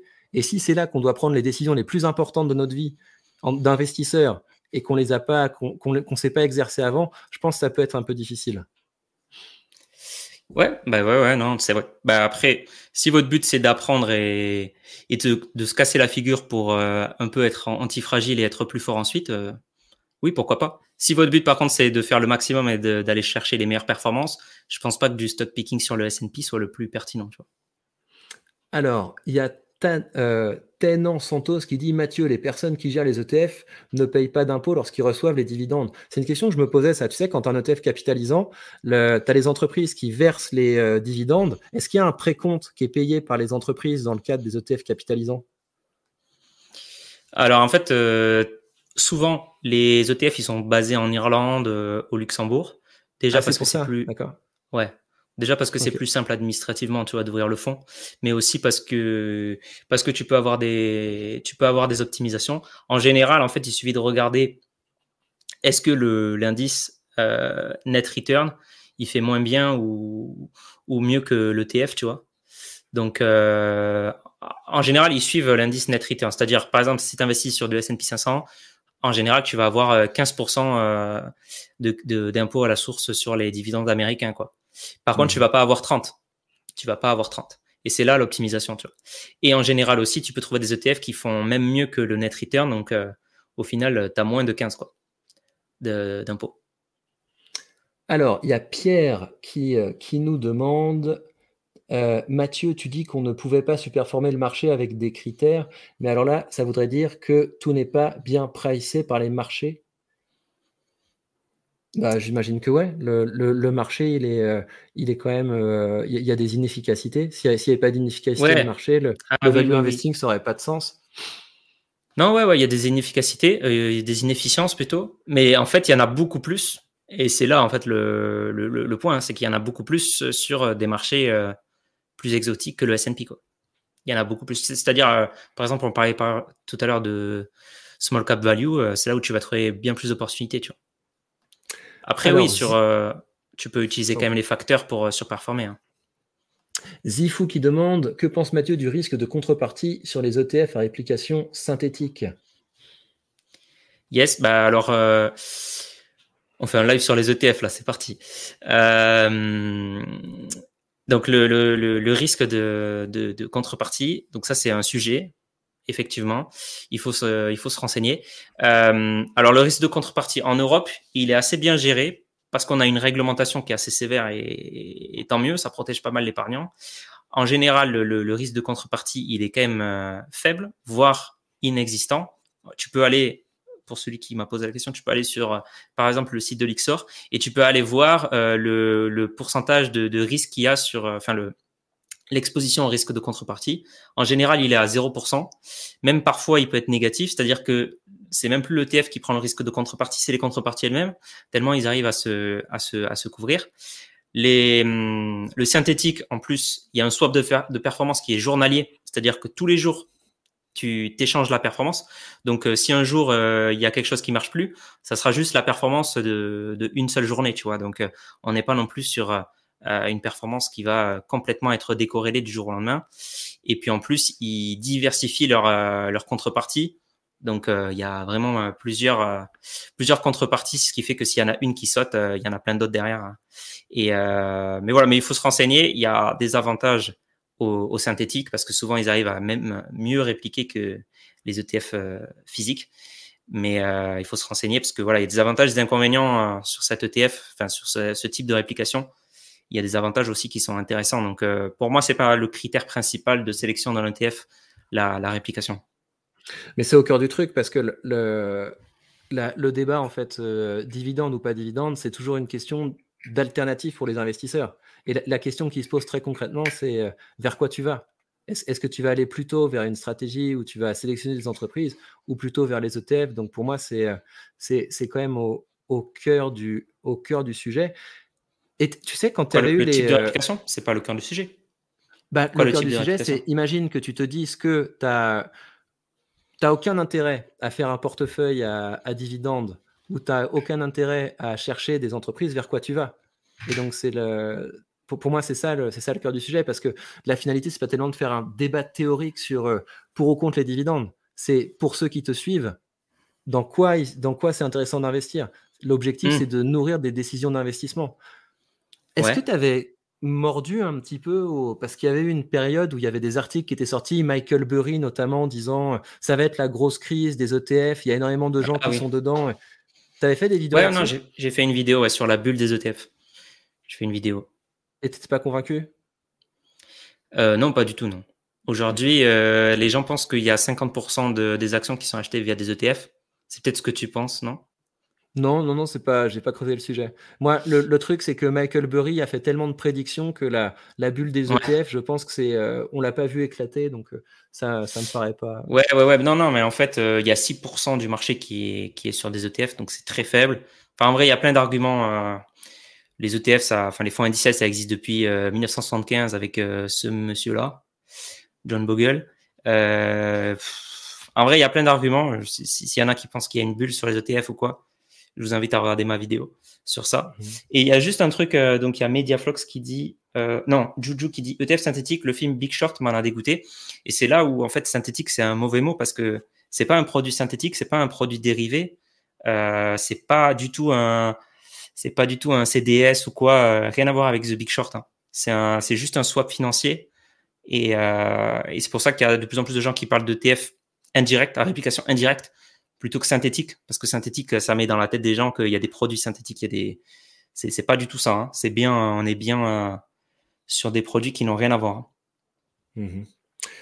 Est-ce que tu arrives à battre le SP500 Mathieu demande Free Liquide bah, alors, bah, ça dépend sur quoi, mais déjà, moi, je suis exposé au S&P 500. Je suis exposé à des, à des facteurs euh, bêta. Donc euh, sur ça, on arrive à battre un peu le S&P. Mais après, je suis exposé à plein de trucs. Moi, j'ai, je, je peux pas, tu vois, te dire quelle a été ma performance action sur une année, tu vois, parce que c'est trop dur à calculer, comme on le disait tout à l'heure. Et donc, je peux pas, je peux pas avoir la prétention de dire que je l'ai battu ou pas. Et j'ai plein de trucs. Bon, en vrai, il faudra analyser que mes actions, tu vois, parce que comme je disais tout à l'heure, j'ai SCPI, obligations, j'ai un peu de crypto, j'ai plein de trucs à droite à gauche du private equity, j'ai du, j'ai des small cap. Euh, mais euh, si on prend par exemple que, euh, si on prend que les small cap sur mon PAPME, je, je sais que je l'ai battu. Tu vois, parce que là, c'est Boursorama qui calcule le, le, TWR, donc ça, c'est sûr. si on prend que mon PEA, je suis à peu près à, la performance du S&P. Si on prend que les comptes titres, les comptes titres, je peux, et les assurances vie, je, je peux pas, je peux pas te dire. Je peux pas te dire parce que mmh. c'est dur à calculer. Et sur, non, sur, sur assurance vie, euh, sur Assurance Vie, ouais, il y en a une qui bat et sur un compte titre, ben, j'ai, j'ai du Smart Beta. Là, il y a des Smart Beta qui s'est bien comporté. Il y en a d'autres non. Peu ou prou, je dois avoir euh, le S&P, la performance du S&P à peu près sur du compte titre. Mais après, c'est, à long terme, tu vois, c'est, difficile de, de, mesurer. Ok. Donc, sur le, en fait, ce que, ce que tu dis sur les small caps, c'est que ça fonctionne. Alors, il y a JP qui nous dit le truc, c'est que tout ce que dit Mathieu est baqué par des articles de grands noms, donc rien d'émotionnel, mais c'est boring pour la plupart des gens, donc ils ne veulent pas entendre. Mais c'est un point qui est fondamental. C'est un, point qui est fondamental, c'est que votre stratégie d'investissement doit être euh, connectée avec votre tempérament. Si vous avez une stratégie qui n'est absolument, euh, absolument pas alignée avec votre tempérament, vous allez vous en lasser et vous allez changer de stratégie au cours de route. Et ça, je pense que c'est une erreur c'est euh, quand ça va commencer à mal fonctionner, vous allez switcher d'une stratégie à une autre et c'est là qu'on fait des grosses bêtises. Donc pour moi, la, dimension émotionnelle est très importante dans le sens où euh, il y a des gens qui, sont, euh, qui vont plus réagir que d'autres et vous devez connaître votre tempérament et choisir votre stratégie en fonction de ça. Moi, je pense tout, tout l'inverse en fait. Pourquoi? Parce qu'on sait très bien aujourd'hui que si tu investis avec des émotions, tu vas avoir des, décisions pas du tout rationnelles et qui vont être contre-productives. Et il y a tout un pan de la, de la finance, c'est la finance comportementale avec euh, Kahneman, euh, Tversky, etc., qui, qui montre ça, qui démontre ça même. Et c'est assez édifiant, tu vois, quand tu lis Système 1, Système 2, quand tu lis euh, des, des, livres. Mais oui, mais le point, c'est pas mais attends, Attends, laisse-moi finir, s'il te plaît. Et du coup, je pense que ben, c'est tout l'inverse en fait, parce que si aujourd'hui, tu es quelqu'un, je sais pas moi, qui a confiance en, en, en toi, tu vois, qui a, qui a une grande confiance, tu vas être très à même en fait à prendre euh, des décisions euh, où euh, ben, tu vas avoir une grande confiance, ce qui va faire que ben, tu vas avoir le, des, des billets cognitifs qui vont être euh, hyper euh, hyper prépondérants et tu vas tu vas complètement gâcher ta performance. Même pire, tu vas peut-être mal mesurer ta performance et du coup tu vas croire que tu, surperformes, tu vas mettre les pertes un petit peu sous le tapis, des choses comme ça. Et en fait, tu es en train de, de, de te ruiner à long terme. Alors peut-être pas te ruiner parce que quand même tu investi en bourse et c'est pas mal, mais euh, si tu avais une stratégie qui était autre et euh, sans, sans émotion, tu aurais un, portefeuille qui exploserait beaucoup plus. Tu vois. Et du coup, moi, je pense que justement, le premier travail de l'investisseur, c'est de se dire, et franchement, c'est carrément, euh, je sais pas, tu lis n'importe quel livre financier, ils, vont te le dire, tu vois, même, même des Buffett et des Graham qui sont à fond sur du stock picking. Le, le premier travail de l'investisseur, c'est d'abord sur soi-même, tu vois. Le Graham, justement, c'est son expression. L'ennemi numéro un de, de l'investisseur, c'est euh, c'est le cerveau. Et du coup, euh, du coup, le premier travail pour moi, c'est justement ce travail de se dire, les émotions, c'est stop. On arrête de d'être si tu es agressif dans la vie, tu vas pas investir de manière agressive et ou si tu es surconfiant, tu vas pas investir de manière surconfiante parce que tu vas faire n'importe quoi. Et, et si t'es pas prêt à faire ça, pour moi, t'es pas prêt à investir en bourse. Mmh. Mais donc c'est là que le, pour moi le point qui est important, c'est pas tellement euh, émotion ou pas émotion. le point qui est important, c'est est-ce que tu es suffisamment aligné avec ta stratégie? Est-ce qu'elle est, suffisamment alignée avec ta personnalité pour quand il y a des conditions de marché qui sont troubles, justement ne pas te laisser dépasser par tes émotions? C'est ça qui est important. C'est que si tu es sûr de ta stratégie, que ta stratégie, euh, elle, est, elle te plaît, tu as envie d'investir régulièrement là-dessus, bah, le jour où ça baisse, tu vas pas tout remettre en cause. Et donc, c'est pour ça que je pense qu'il y a différentes personnalités et il y a différents styles d'investissement qui, sont euh, qui sont pertinents pour ces différents types de personnalités. Donc, je ne sais pas si c'est une super idée de se forcer à rentrer dans une stratégie qui n'est pas la sienne, qui n'est qui est pas alignée avec la sienne. Ce qui est important, c'est d'avoir quand même des, certaines raisons de se dire que sa stratégie n'est pas absolument euh, délirante. Mmh. Donc, euh, je, je sais pas, enfin, il y, a des choses quand même. On sait que plus on fait de mouvements dans son portefeuille, plus on risque de faire des erreurs, plus on risque de surperformer. Euh, on sait que se dire je vais me mettre en cash pour attendre avant d'investir. Enfin voilà, il y a des choses qu'il faut écarter. Mais après, dans les familles des stratégies d'investissement, il y a quand même moyen, il y a quand même moyen de trouver euh, différents types de stratégies qui sont validées, qui sont intéressantes. Et là-dedans, il faut prendre celle qui est, euh, voilà. Et moi, c'est pour ça que j'ai fait venir Mathieu. C'est parce que moi, je, prêche pour la stratégie à dividende régulièrement. Et là, ça vous permet de voir que on peut tout à fait euh, être aligné avec une stratégie qui est complètement différente. Yes. Ouais, ouais. Mais après, se dire que il faut être enthousiaste avec sa stratégie et euh, se dire que ça va te, ça va te procurer de l'excitation, euh, le fait d'investir en bourse, etc. Ça, pour moi, c'est, c'est, ça va être contre-productif au bout d'un moment parce que, ben, tu t'en parlais, tu vois, tu as envie de euh, toujours faire, je sais pas, de rentrer des nouvelles actions, d'analyser, de changer ton portefeuille, de faire du mouvement. Ça, ça peut participer à ta, ta sous-performance, tu vois, par exemple. Absolument. Et, le, et c'est pour ça que quand j'avais fait ma vidéo où je, où je me comparais avec Joseph Carlson, moi ça m'intéressait parce que c'est un, c'est un investisseur dans les dividendes qui, fin 2021, a commencé à être saoulé par les actions à dividendes et il a ouvert un, portefeuille d'actions de croissance. Donc typiquement au pire moment. Et, euh, et, donc en fait, c'est pour moi l'excitation vient plus du fait de, euh, de noter les, euh, les revenus qu'on a, de voir, le, de voir les graphes qui augmentent avec le revenu passif, c'est de ça que ouais, L'excitation, c'est pas de c'est pas de chercher l'exotisme dans le portefeuille, mais c'est parce que c'est aligné à moi. Et j'imagine très bien qu'une personne qui déciderait de il y a des gens qui gagnent de, qui gagnent de l'argent en, en, faisant des paris sur des, sur des small caps, etc., parce que c'est cohérent avec leur stratégie. Au bout d'un moment, ils apprennent. Peut-être que s'ils avaient choisi euh, full SP500 ils auraient une même de meilleures performances. Et peut-être qu'aussi, ils n'auraient pas investi autant. Et à la fin, ils se seraient saoulés, ils, auraient, ils seraient passés à autre chose. Yes, ouais, ouais. Ok. Ça vous va? Ok, très bien. Donc, la victoire est unanime pour Mathieu si on lit euh, le chat. Donc, je tiens à féliciter Mathieu d'être venu euh, défendre sa position sur cette chaîne. Et euh, pour vous dire, je ne, je ne switcherai pas de stratégie parce que j'aime parce que j'aime beaucoup beaucoup ma, ma stratégie. Mais euh, en tout cas maintenant vous connaissez Mathieu et vous avez le lien vers sa chaîne sous cette vidéo si vous souhaitez apprendre plus là-dessus. Est-ce que tu veux conclure Mathieu? Est-ce qu'il y a un mot que tu veux dire euh, aux membres du chat? Euh, et euh, ils étaient nombreux, hein, vous étiez très nombreux, vous étiez ah à un moment à un pic de visionnage, vous étiez, vous étiez 150, donc c'était très chouette de nous avoir accompagnés. Non, non, mais merci beaucoup euh, pour, euh, pour l'invitation, Victor, euh, pour la petite vidéo sur moi. Ça, ça m'a fait rire. Et ben, j'ai sorti une autre vidéo sur les dividendes, si ça t'intéresse du coup. On va débunker ça. ça, Mais tu vois que tu as besoin de parler des dividendes. Mais non, non, c'est mais si, parce que c'est boring sinon. C'est pour moi, en tant que créateur de contenu, tu as besoin de parler des dividendes parce que c'est là qu'il y a de la communauté, c'est là qu'il y a de l'émotion et c'est là que tu peux. C'est là que tu peux. Bah, écoute, ça faisait, ça, faisait, un an, ça faisait un an que j'avais pas fait de vidéo sur les, les dividendes.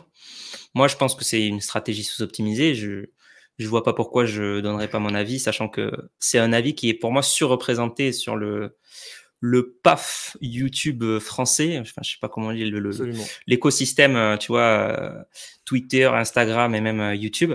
Et je pense que c'est c'est une stratégie, tu vois, qui est américaine à la base, qui a été importée ici en pensant que ça marche aussi.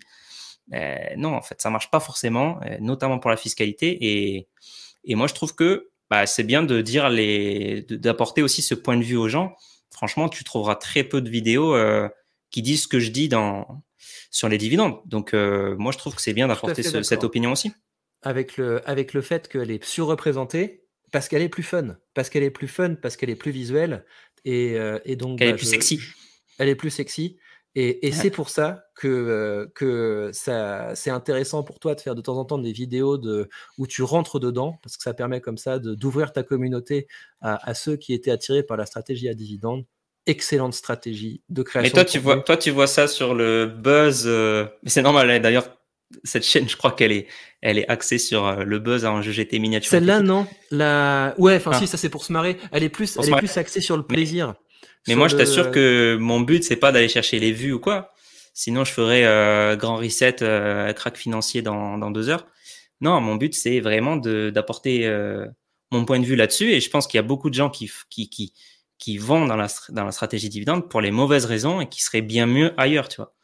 Donc moi, c'est mon but, tu vois, de, de, de parler de ça et, et voilà. Mais c'est pas le but, c'est pas de faire du buzz. Après, forcément, le jeu, si tu veux te faire entendre aujourd'hui, c'est faire un titre et une miniature qui fait, qui fait cliquer forcément. mais voilà, ça, ça je l'assume complètement, tu vois. Mais après, moi, le but, c'est de faire peut-être une miniature et un, et un titre qui fait cliquer, mais après, tu vas te faire chier devant ma vidéo parce que je vais te redéfinir ce que c'est un dividende et je vais te, et je vais t'expliquer pourquoi ça t'enrichit pas, tu vois et ça, et ça, par contre, je mets un, point d'honneur, tu vois. À, de toute façon, de toute façon, les gens, les gens verront le, les gens verront le live. Ce... Non, sur, bref, sur l'enrichissement. Euh. Yes. Ok. Ok. Ok. Bah, merci beaucoup. Là, ça fait 2h15. On a fait un énorme live. Je sais pas si c'est 2 heures à chaque fois tes lives? Non, d'habitude c'est une heure, mais on est, on est vraiment parti. On est vraiment parti, loin, à un moment c'était. Euh, bah, moi, on pourrait, on pourrait parler d'investissement. 5 heures avec moi, hein, pas de souci. J'ai passé un super moment et j'espère que, le, que le public a, a passé aussi un, chouette moment. Merci beaucoup Mathieu d'être venu, d'avoir joué le jeu, ça fait plaisir. Et je vous dis à très bientôt. Prenez soin de vous. Encore une fois, vous avez le lien vers la chaîne de Mathieu dans cette vidéo. Et pour le reste, je vous dis à très bientôt pour de prochains contenus. Salut